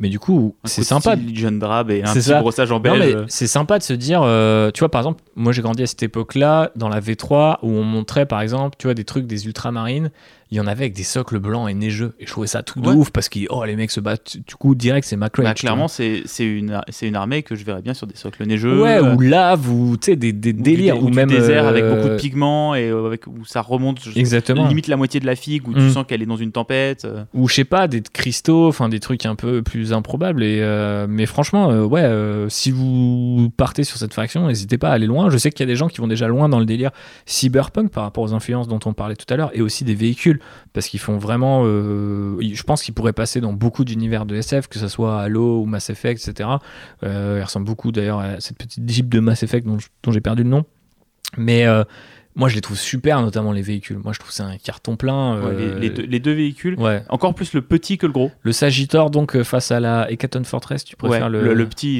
est, le petit, il est chambé. Le petit est chambé, j'adore le double cockpit euh, de, la, de la grosse. Euh, et globalement, euh, les cockpits euh, comme ça, où tu peux peindre l'intérieur et après tu poses la vie de façon maquette, je crois que là c'est la pure Malène Le Proust d'avoir monté des avions avec mon daron, mais genre, franchement, je trouve ça trop bien. Et je crois que, je sais plus si c'est dans le Sagittor ou dans la Hecaton Fortress. D'ailleurs, merci à, notre ami Lafaueur qui nous a envoyé quelques grappes et tout pour qu'on regarde un petit peu les petits détails, ça, aide. Mais effectivement, ce genre de détails de, tu sais, un, t'as un pilote qui a un Iron, enfin un copilote qui a un Iron Kin. Et du coup, je trouve ça trop bien. Genre, enfin, pour moi, c'est là, on est dans le cliché du Star Wars, quoi. T'as ton copilote droïde et tout, tu vois. Et franchement, euh, euh, j'ai- j'aime trop. avoir fait pour avoir fait le, le Dakar Jet en début d'année, euh, le moment où j'ai posé les Tu deux aimes, cockpits, j'ai posé le cockpit du pilote et le cockpit du grotte euh, mitrailleur. Et c'était assez cool. C'est un des meilleurs moments de ton Ouais. année, certainement. Par contre, galère à peindre un peu les cockpits. hein, Ouais, c'est Parce chiant. que du coup, je l'ai pas Je voulais garder le côté Ouais. très transparent. Et j'ai juste euh, peint en noir euh, les, Ouais. bah, les- T'as mis un peu de scotch de modélisme le long ou- Ah non, non, je l'ai vraiment fait Ah, au pinceau, fait, ouais. tout doucement. Ah euh, t'es chaud, toi. Ah bah. Tu l'as fait bien. Ouais. Et c'était pas très agréable à faire parce que c'est très long. Et en plus, vu que tu sous-couches pas, ta peinture elle Ouais. tient pas. Donc, faut que tu. J'avais pris un noir un peu exprès pour ça. Par contre, le moment où tu, tu colles ta petite, euh, ta petite verrière là, Hmm. c'est assez cool. Quoi. Ouais, c'est assez cool. Un Et... truc de, oh, la figurine elle est protégée. en fait. Et ouais, et puis surtout, ça, ça vaut grave le coup de peindre l'intérieur et tout. Bon, après, je peux comprendre aussi des gens qui, tu vois, font des effets à l'aéro, euh, tu vois, de, ou même euh, de mettre une belle couleur un peu laquée ou métallique, tu vois, sur le cockpit, ça marche bien aussi. Mais euh, quand on voit qu'ils ont vraiment euh, poussé le vis jusqu'à jusqu'à euh, mettre des petites ceintures, des petits micros, Mm. tu vois, genre de, les, de les garder la transparence sur ces, sur pièces-là, c'est assez cool. c'est- clairement cool et franchement je l'ai vu les Canton Fortress euh, voilà par deux ou trois fois euh, samedi dernier et à chaque fois je me suis dit putain c'est quand même de la gueule alors c'est assez marrant parce que c'est une pièce centrale mais elle a vraiment un côté très carré c'est à dire qu'elle est quasiment aussi haute que longue euh, qui, qui donne l'impression bien son nom de forteresse. Ouais, c'est une base mobile. Pour moi, c'est pour ça que je parlais beaucoup de StarCraft aussi par rapport à ça, parce que dans StarCraft, tes bases de base, tu, enfin de, de départ, tu peux les bouger, elles décollent un petit peu, et puis tu peux les replacer si tu te fais aggro. Et euh, je trouve que vraiment, elle a ce côté-là, genre euh, base mobile. Je trouve qu'il y a aussi des détails que je trouve incroyables, un peu comme le char des sables Jawa. T'as entre les roues, t'as la porte pour monter dans la forteresse. Et limite, elle mériterait d'être encore plus grosse, tu vois, mais vu qu'en fait, les fixes sont très petites. On s'en rend pas compte parce qu'ils sont trapus et assez larges, mais vraiment les fixes sont, les, sont c'est vraiment des nains quoi. Ouais, ils sont pas ils, hauts. ils sont petits quoi. Bah, surtout que là, ils ont un peu euh, EP euh, la taille de toutes les figurines. Et ouais. euh, Mais ils ont pas vraiment forcément EP euh, parce qu'il y a des gens qui craignaient que en gros les squats soient aussi grands qu'un vieux garde impérial par exemple, et c'est pas le cas. Hmm. Bon, Non, ils c'est sont- un peu sont- entre les deux, sont mais beaucoup plus large par contre. ouais. Par contre, ils sont beaucoup plus larges. Ouais, ils sont très très Mais ouais, costauds. vrai que les- on en parlera sûrement bientôt, mais les nouveaux gardes, ils mettent presque une tête aux anciens, j'ai l'impression. Non, ça va. Ah ouais? Non, ça Ah, va. J'avais vu des comparatifs. ou- Ouais, ou avec les Kazerkin Ah qui ouais, sont assez mal. Ça, les Kazerkin, ils sont vraiment ils font assez mal, mais euh, c'est parce qu'ils ont voulu faire un truc un peu plus Après, voilà, les, les, les Primaris ont mis une tête au Firstborn. euh, Non, maintenant, franchement, que tu vois les différents trucs, c'est très beau. C'est bien d'avoir EP les Space Marines pour euh, remettre des gabarits différents et, éviter d'avoir tout le monde qui fait la même taille. euh. Et peut-être que c'est aussi une autre raison d'être aussi de- des- squats, au sens où ça complète vraiment, tu vois, euh, une gamme de silhouettes pour game. C'est de te dire, si t'as fait de l'Eldar un peu fin, du Marine ou du Marine du Chaos très costaud, bah là t'as un truc qui est à la fois petit mais qui est quand même assez costaud, où tu vas pouvoir te faire plaisir un petit peu sur ces volumes-là et tout ça. Moi je trouve ça assez cool. Un autre détail qui est sympa aussi, c'est qu'il y a pas mal de. Du coup, il y a les, les kins, ils sont soit féminins, soit masculins. En plus d'avoir aussi des Iron Kin dans la plupart des escouades, euh, il y a des têtes euh, où tu, en gros, vu qu'en gros, il n'y a pas beaucoup de détails qui changent, tu as juste à leur changer à la place d'un casque, tu leur mets cette fameuse tête en dôme là. Et je trouve que c'est c'est plutôt très cool d'avoir cette, euh, cette, cette variété-là, les, trois, les, les free genders, Mm. male, female and euh, robots. D'ailleurs, bah, Mais- j'ai j'ai vu des, des mecs sur, euh, sur Insta qui avaient imprimé en 3D euh, que des têtes de robots ouais. et pour se faire des armées full robots. Ah, ça, euh, j'avoue que ça me ça, tente c'était pas mal. sympathique. Ouais, très très cool. Donc ouais, franchement, je trouve que c'est c'est assez réussi. Les motos euh, qui, qui s'appellent les Pioneers euh, Hancock, je crois, je les trouve assez cool aussi. Bonne réinvention, je trouve, du, du côté Du euh, chopper. euh, du chopper, mais euh, avec les deux motards à chaque fois. ou alors non, c'est ils sont ils sont. Non, il y en a qu'un qui est par deux. il y en a deux. Ouais, mais je trouve que la- je pensais que ce serait des des figurines individuelles, un peu comme des sentinelles, et je trouve que les avoir en 3, ça marche assez bien. Du moment, on peut les positionner en mode genre roue arrière assez facilement et tout, donc je trouve, moi je les trouve plutôt cool. Ouais, Et- mitigé. J'ai pas, j'ai pas d'avis sur celle-là. Je, je les ai, je, je les ai pas vus. En... Si, je les ai vus en vrai euh, bah, la on semaine au dernière. Châtelet, au, à m'ont Châtelet. pas. Que ça soit Ouais. la taille ou le dynamisme de la fixe, elles m'ont pas trop convaincu. Ah ouais, J'aime bien les pilotes avec les manteaux, Ouais, qui flotte au mais le design global de la moto avec l'espèce de grosse roue anti-grave à l'avant et tout. Ouais. euh, Cette espèce de radiateur là. ouais, je suis moins, je, pareil, je, euh, neutre dessus. Neutre, ok. Voilà. Et euh, qu'est-ce qu'on n'a pas forcément évoqué Les berserk Kphoniens. Ouais. Euh, D'ailleurs, drôle de nom parce que la Nul, planète nul. des Sons of Horus, mais. Non, cela nul. Pas nul, mais euh, on va dire un peu effort zéro. Parce que pour moi, c'est, euh, qu'est-ce que c'est euh, l'unité de corps à corps de l'armée de nains? Oh bah c'est des nains torsionnés avec des grosses haches. Ça Ok, me rappelle euh, une merci faction. quoi les gars. euh, réfléchissez un peu plus la prochaine fois. Tu vois, Ouais. c'est un peu Bah, je trouvais ça dommage.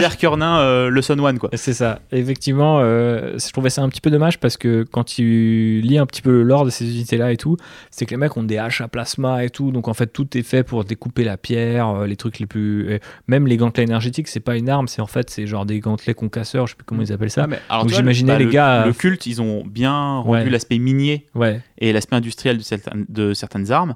Là, bah, je l'ai pas trouvé. Tu vois. Mais peut-être qu'ils n'ont pas voulu faire doublon et que du coup ils sont repartis sur un truc très classique qui c'est des haches et des gantelets. Euh, alors je suis assez d'accord, je trouve ces unités que j'aime le moins. Non, c'est les Terminators en vrai, je trouve même ceux-là quand même un peu mieux. Euh, mais le côté torse-poil avec des haches, bon, t'es en mode, bon les gars. Euh, Est-ce que vous pouviez pas juste inventer, je sais pas, un petit Un t-shirt? Non, mais j'aurais imaginé ah, peut-être une unité de, une sorte d'unité euh, comme des marines d'assaut.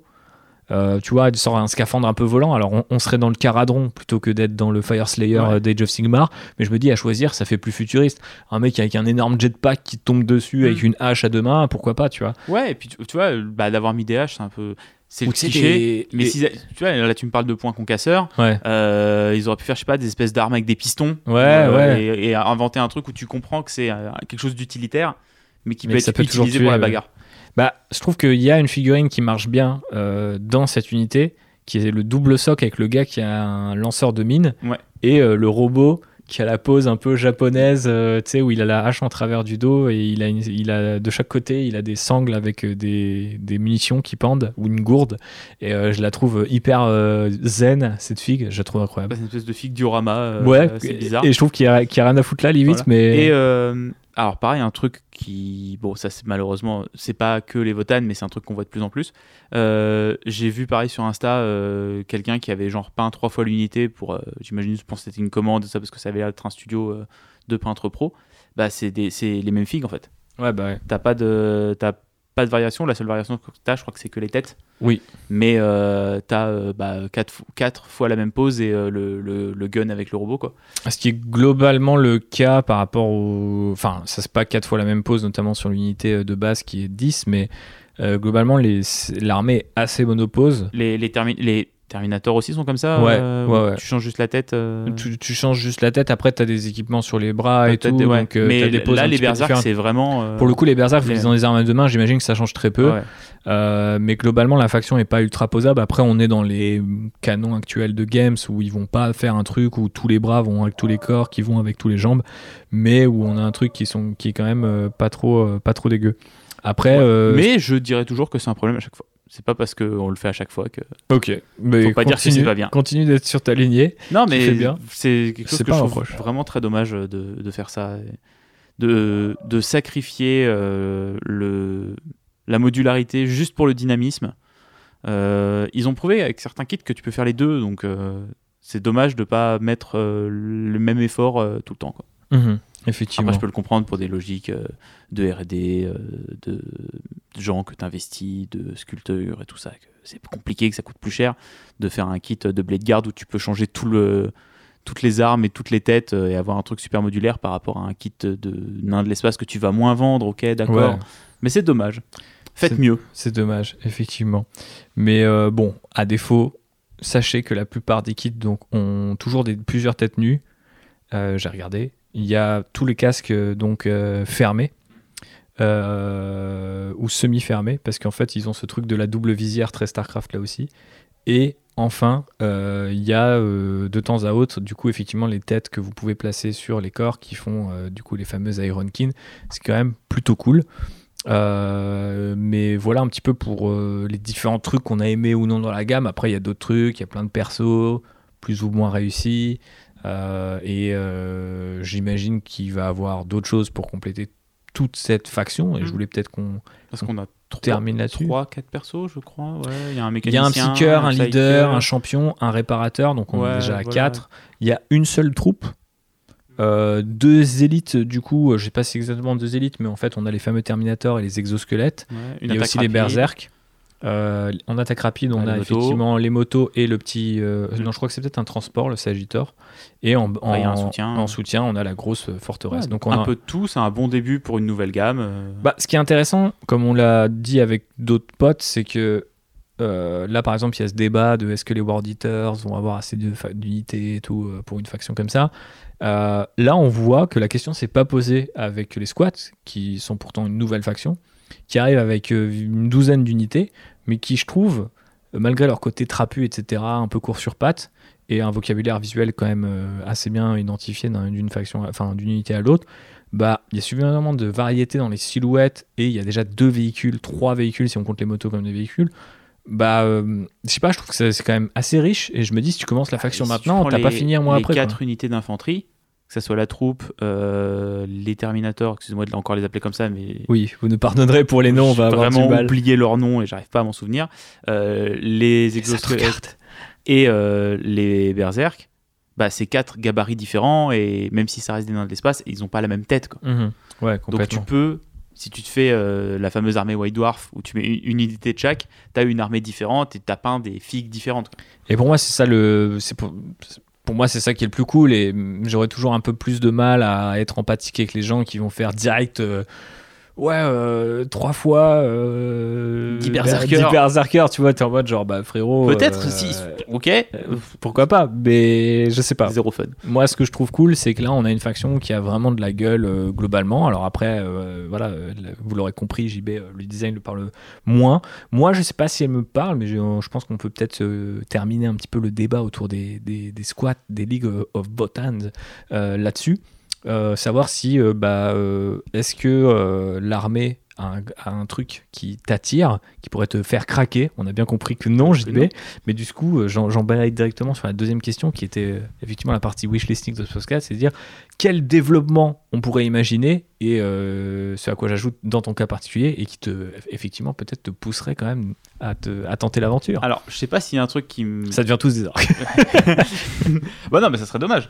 Euh, Non, par contre, on parlait tout à l'heure d'exploration, d'environnement et tout. Et moi, j'aimerais bien avoir un véhicule sous-marin.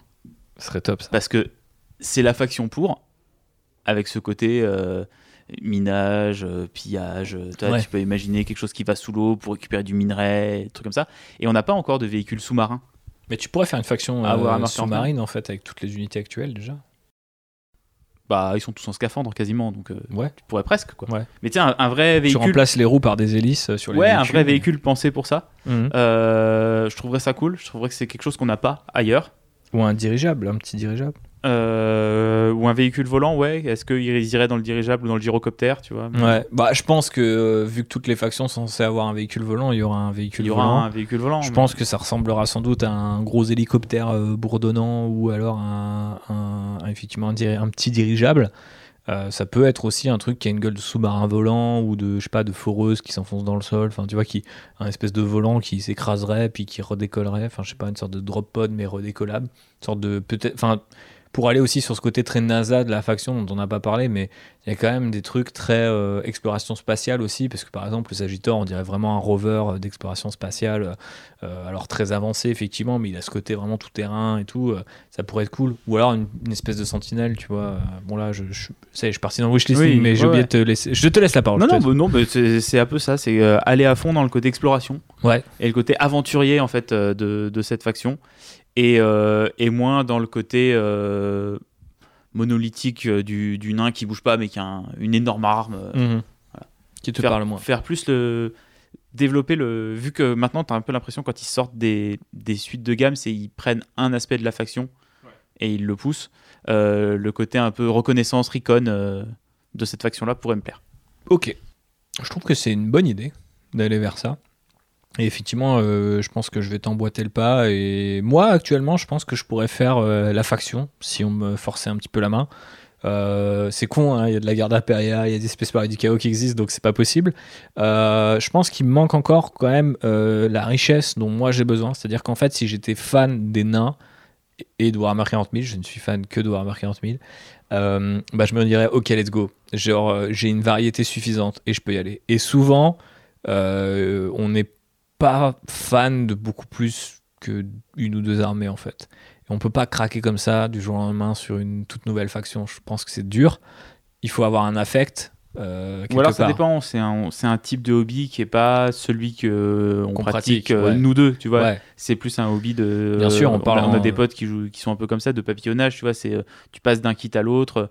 Toi, toi, tu fais des projets au long cours, tu fais des tableurs, euh, tu fais des mood boards. On te dit, ok, alors telle unité que je vais acheter dans 8 mois, je vais la peindre comme ça. Euh, tu, tu fais des projets à long terme, toi. Donc, Mhm. euh, tu pourrais pas craquer sur une, une armée comme ça. Bah pas spontanément comme ça, mais tu vois, je pense par exemple une Gene Stealer Cult, j'avais acheté euh, la boîte de base quand elle était sortie parce que je trouvais ça dingue les possibilités de, de, de ce kit, mais je me suis aussi dit ah représentation quasi civile, tu vois, de l'impérium et euh, côté industriel, gothique, bien mélangé, ils étaient assez faciles à décultifier. Puis toi qui aimes bien la bidouille, la modularité et tout ça, là la gamme est peut-être pas encore assez étendue pour que tu aies un bac à sable suffisant en te disant ah bah attends si je prends telle pièce de tel kit et que je la mets sur tel autre kit, je peux euh, faire quelque chose qui ressemble à euh, l'idée que j'ai de la faction. Ouais, ouais, complètement. Et alors moi, je trouve que la troupe de base est pas mal euh, aussi, mais j'ai aussi énormément de mal avec les factions où il y a très peu de, de troupes de base.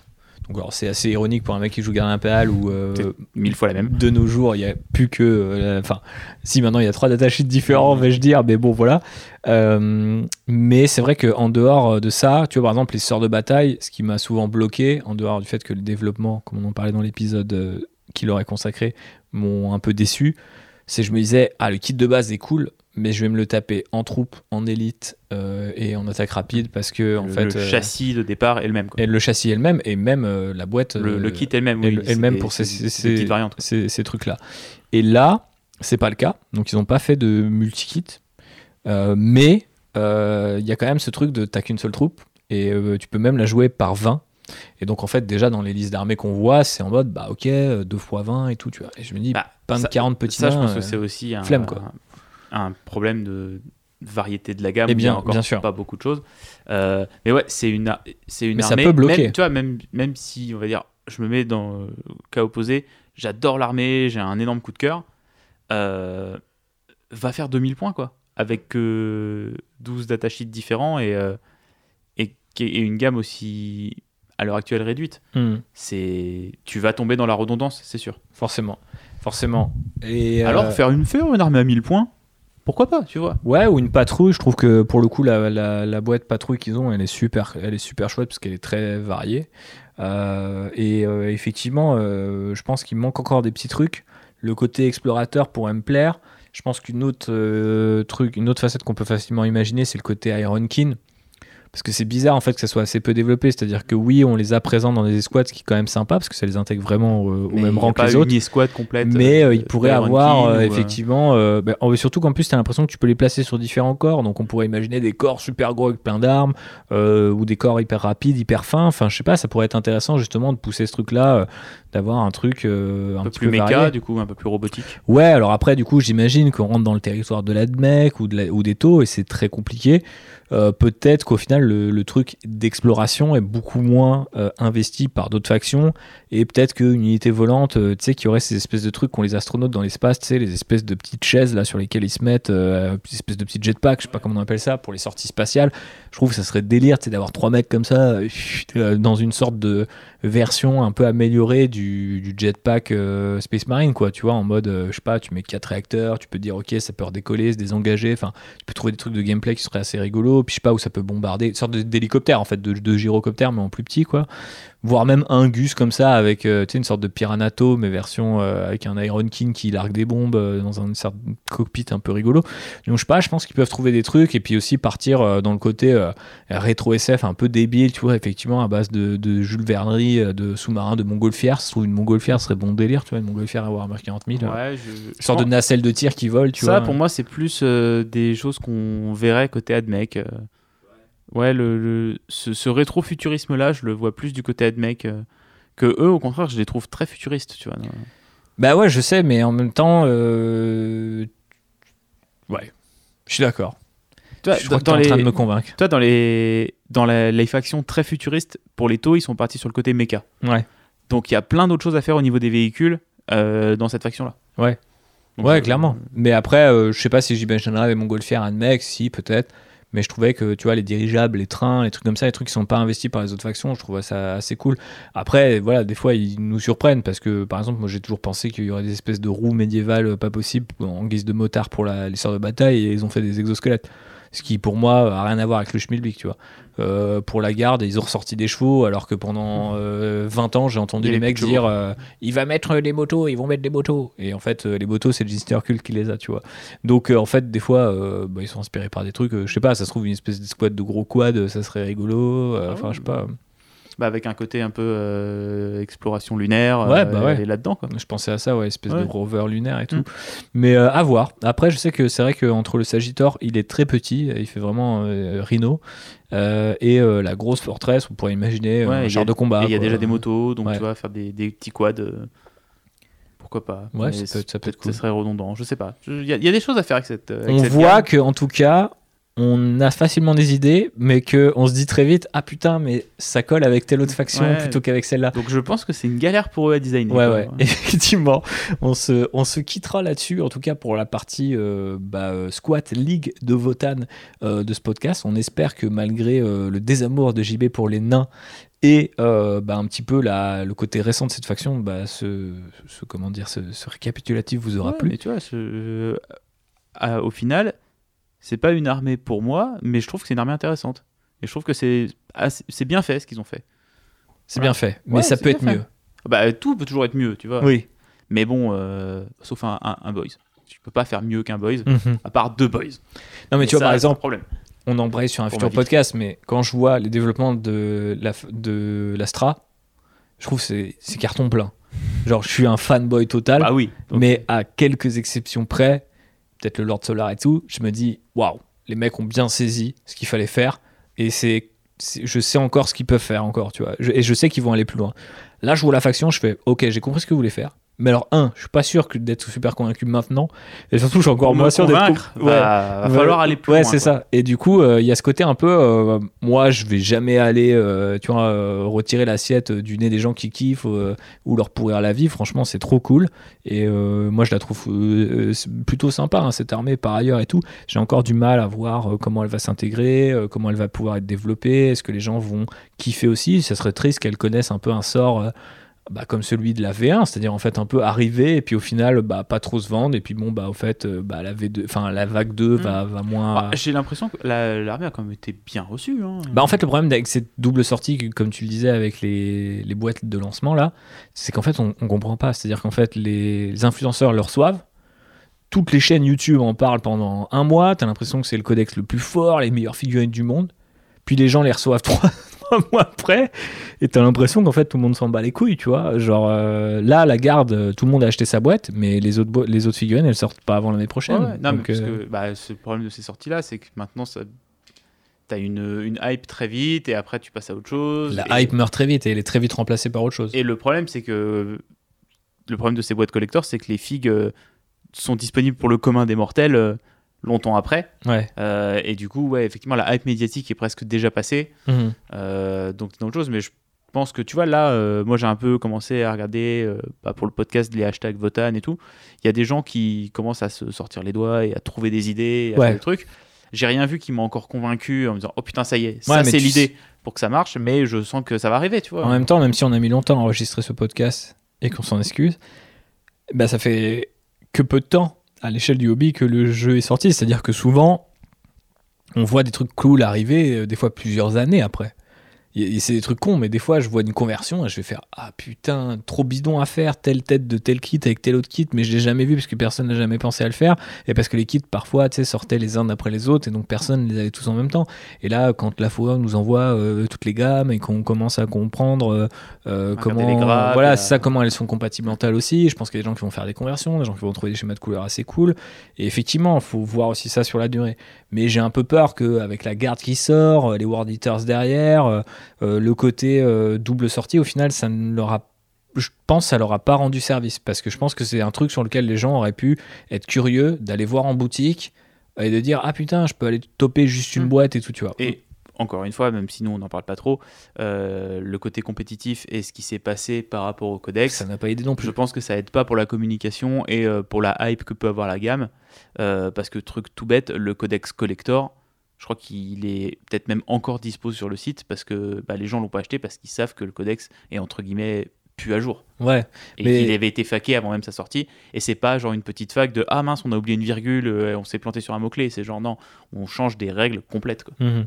bah c'est un peu triste Et et surtout c'est enfin scène tournoi qui dicte euh, Bah. la position médiatique et le bruit médiatique euh, des nouvelles sorties on n'en est même plus euh, sur des questions médiatiques en fait on est sur des questions de kiff parce que moi pour moi si des gens n'achètent pas le codex collector les gens qui achètent le codex collector c'est les fans si des fans osent plus acheter un codex parce qu'ils savent qu'il est obsolète ou que les- leurs potes vont leur gueuler dessus s'ils viennent avec leur armée qu'ils ont attendu 30 ans juste niquez-vous en fait enfin, Ouais. euh, faut arrêter bah, avec c'est les- juste pas fun en fait Non, mais on en fait- le plaisir du hobby C'est ça, c'est-à-dire qu'en fait, pour euh, satisfaire euh, la santé mentale des uns, les gars, vous jouez pas aux échecs, vous jouez à Warhammer, oui, il y aura toujours des trucs un peu pétés, tu vois, c'est pas très grave. Pendant des années, ça s'est passé comme ça. Enfin, les tournois ont commencé en V2, allez rejouer en V2, je vous en prie, vous verrez c'est quoi un jeu pas équilibré. Si vous faites un 1, un Blood Gel passe rage noire, c'est bon, vous pouvez plus l'utiliser. Un 1 à n'importe quoi, n'importe quel dé. Donc tu vois, il y avait des règles comme ça, et les gens faisaient quand même des tournois. Non mais oui, tu vois, donc moi, ça, quand j'apprends ça avec le, re- le recul, je me dis, ok, c'est peut-être frustrant, mais je veux dire, à l'époque, les gens s'organisaient. Tu vois, je pense qu'aujourd'hui, c'était pas grave si les tournois avaient pas de votan pendant 6 mois, le temps que ça soit faké, on s'en fout. Moi, ce qui m'attriste, c'est que du coup, derrière, les gens, euh, visiblement, s'interdisent de kiffer. Et voire même, j'ai un peu l'impression que tout le discours autour d'un retour d'une faction, là, on vient de vous présenter en deux heures le lore, la gamme, tous les débats qu'on peut avoir, les petits détails qu'on peut grailler sur ces figues et sur ce codex. De quoi on a parlé? Du fait que c'était euh, prétendument euh, over, enfin, overpowered, quoi.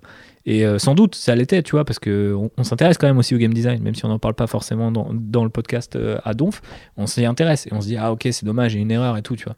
Mais après, est-ce que pour autant, si un pote va jouer, euh, tu vois, League of Votan ou s'y intéresse, je vais, je vais lui chier à la gueule? Bah non, enfin, je sais pas. Bon, on exagère aussi sans doute, c'est un effet loop, un peu épiphénomène, peut-être que dans un an on verra des squads partout et ça sera très cool. Et de toute façon, je pense quand même que Games Workshop va s'autoriser une deuxième vague assez rapidement, peut-être euh, avec le codex V10 pour dire ah, quand même on va aller vers une vingtaine d'unités assez rapidement. la et, gamme, et, oh. et voilà quoi. Et ça peut être très cool. Et voire même là rapidement avec les extensions de fin de version qui nous font euh, revoir une unité ou un, un perso, je sais pas quoi. Oui, ou- Ça peut être rigolo, tu vois. Oui, c'est vrai. Donc vrai euh, un décor, euh, j'en sais rien. Mais euh, voilà, on espère que ce petit récap vous aura inspiré. N'hésitez pas à nous dire en commentaire ce que vous euh, pensez des squads, de leur lore, des figurines, euh, et de ce débat aussi, euh, auquel on n'a pas forcément envie de participer, mais vous avez quand même peut-être un avis là-dessus. Passons à un truc beaucoup moins clivant, nos hobbies, notre hobby, pardon, et nos recos du moment. Alors JB, quels sont tes recos et tes réalisations hobby récentes? Mes réalisations hobby récentes, j'ai fait de la peinture, mais j'ai pas un mur. Oui. J'ai fait des socles, mais en fait, euh, c'est des bases parce que j'ai posé du parquet. Yes. Euh, j'ai fait des conversions en faisant de l'électricité. Donc, Donc, euh, non, je fais du gros œuvre, donc peu de hobby.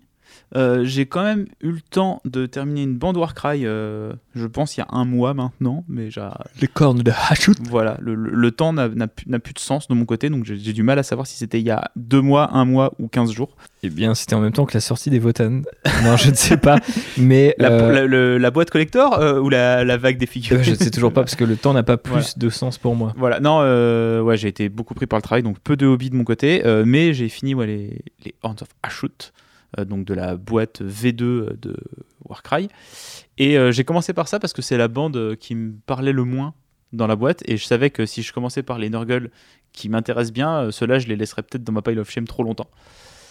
Et euh, Alors, technique, attention, réservé aux professionnels. Parce qu'il y a deux issues possibles. Soit vous faites comme JB et ça va à peu près aller, ou soit vous faites parfois comme moi. Et en fait, vous venez d'avaler la pilule, mais elle était tellement dégueulasse que vous laissez l'autre borne qui vous plaisait en premier lieu au placard parce que vous êtes en mode Oh, je suis découragé de fou. Ça m'est déjà arrivé. euh, bah écoute, on verra. J'ai Ouais. j'ai au moins deux autres bandes Warcry avant de faire les, les Rotmeyer Creed, donc euh, Mhm. Qui sont cool. Oui, ah, ouais. Mais les, les Horns of Ashut sont cool, tu me les as montrés, ils sont bien peints, euh, les figues sont chouettes, mais c'est vrai qu'elles manquent de variété. Bah, euh, moi, ce que j'aime bien dans les bandes Warcry, c'est quand euh, il y a des figues différentes avec des. Pas forcément des poses différentes, mais qui vont raconter autre chose, qui vont avoir des têtes et des designs différents.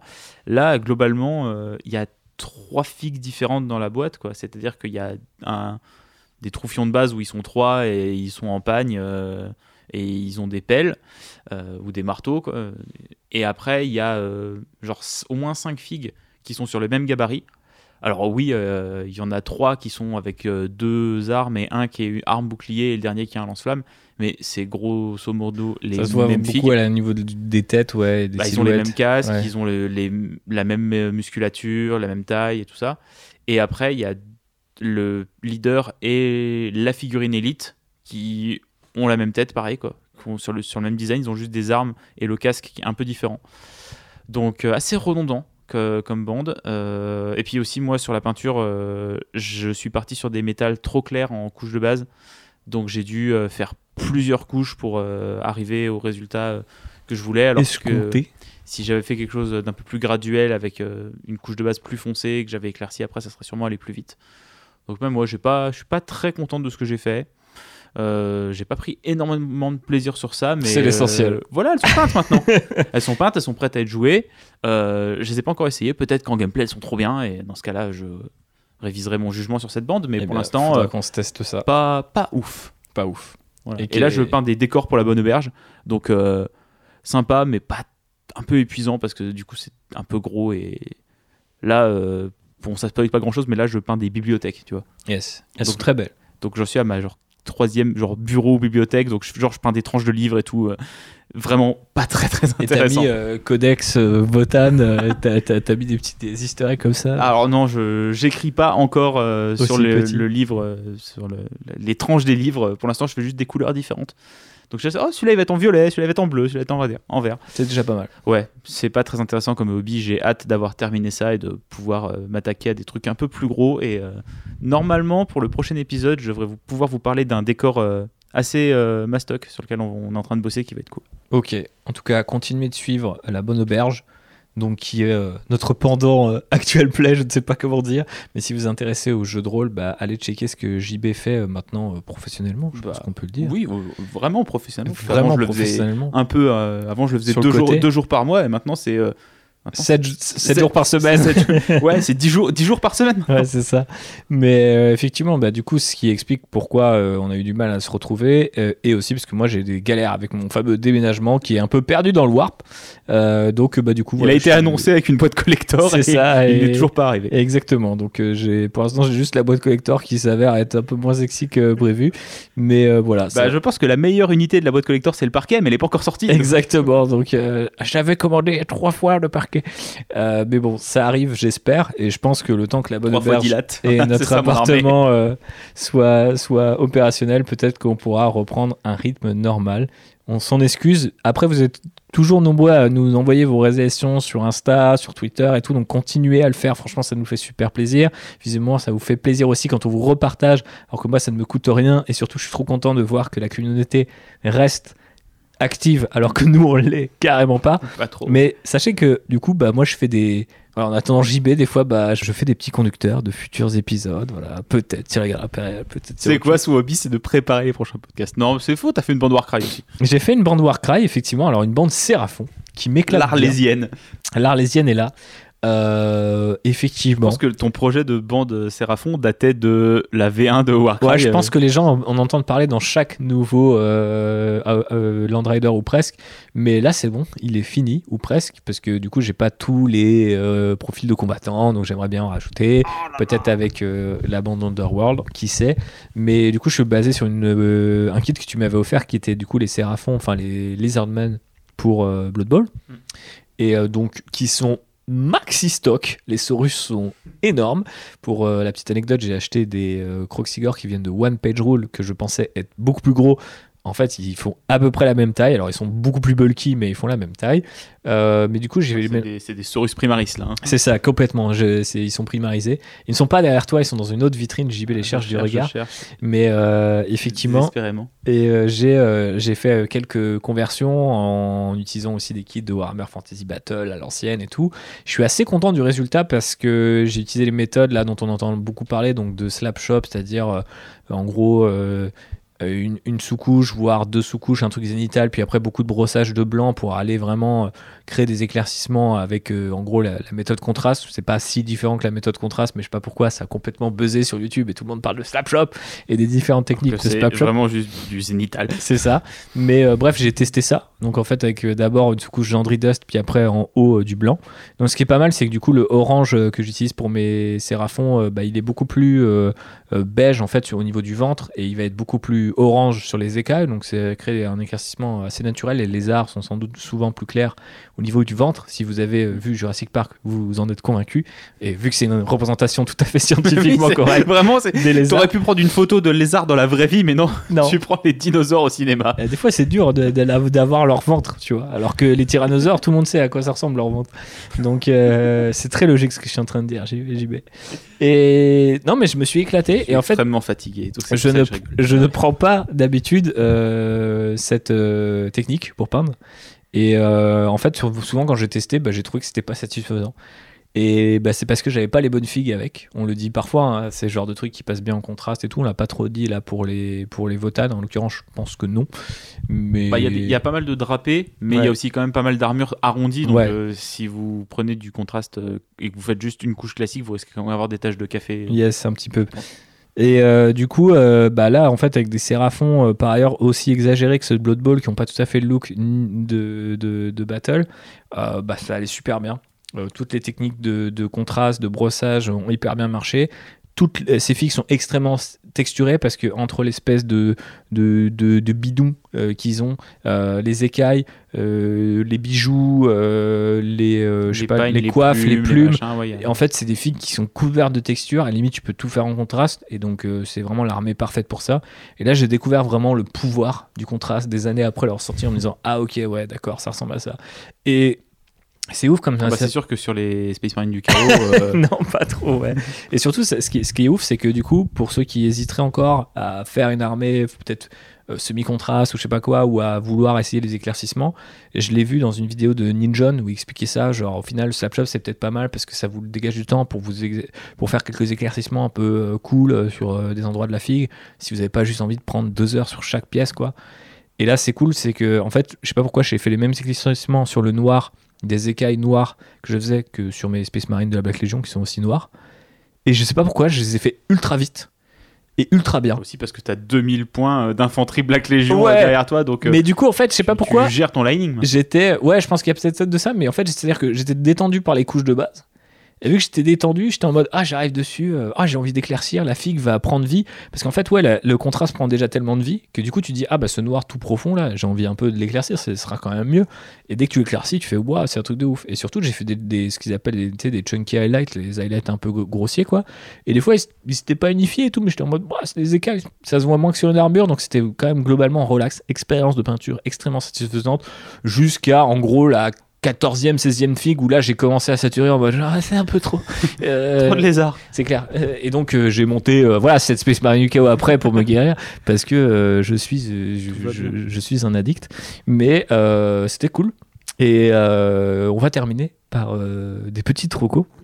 Euh, alors moi la mienne est complètement inspirée euh, des, squ- des squats, des League of Votan, je vais y arriver, et arrêter d'être xénophobe envers nos amis de petite taille, euh, puisque je voulais parler d'une personne qui s'appelle Prime Athena sur Twitter, Prime comme Optimus Prime, toujours des références goldées, et Athéna comme la déesse dans le jeu Hades.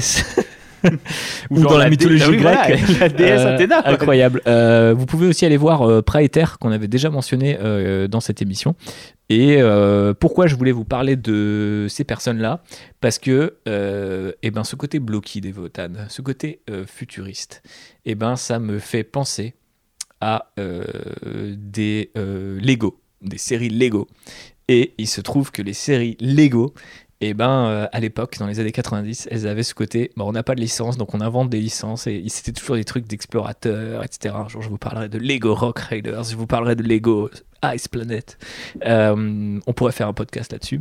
Mais j'ai fait un podcast avec les Men in Bricks, podcast qui est en pause actuellement, mais qui fait aussi partie du label Bonus Tracks, dont nous faisons partie, sur Rock Raiders avec mon frère Rémi, que j'embrasse. Donc allez écouter ce podcast sur Rock Raiders et vous verrez la puissance de cette faction incroyable qui n'est pas une faction de Warhammer 40 000, mais une faction Lego, je sais même pas si ça existe.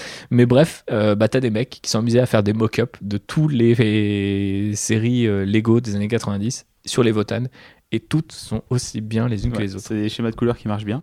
Et euh, moi, dans mes recos, j'ai quelqu'un qui s'appelle Dark Aegis, donc D-A-R-K-A-G-E-I-S, qui lui est allé plus loin qu'un mock-up, parce qu'il peint son armée Votan euh, comme les Ice Planet. Donc en bleu et blanc, même les roues des véhicules, il les a fait blanches. Et euh, bah, les fameux petits cockpits dont on parlait tout à l'heure, il les fait en fluo. orange euh, transparent. et- Yes. et euh, bah, t'as vraiment ce côté. Master Race.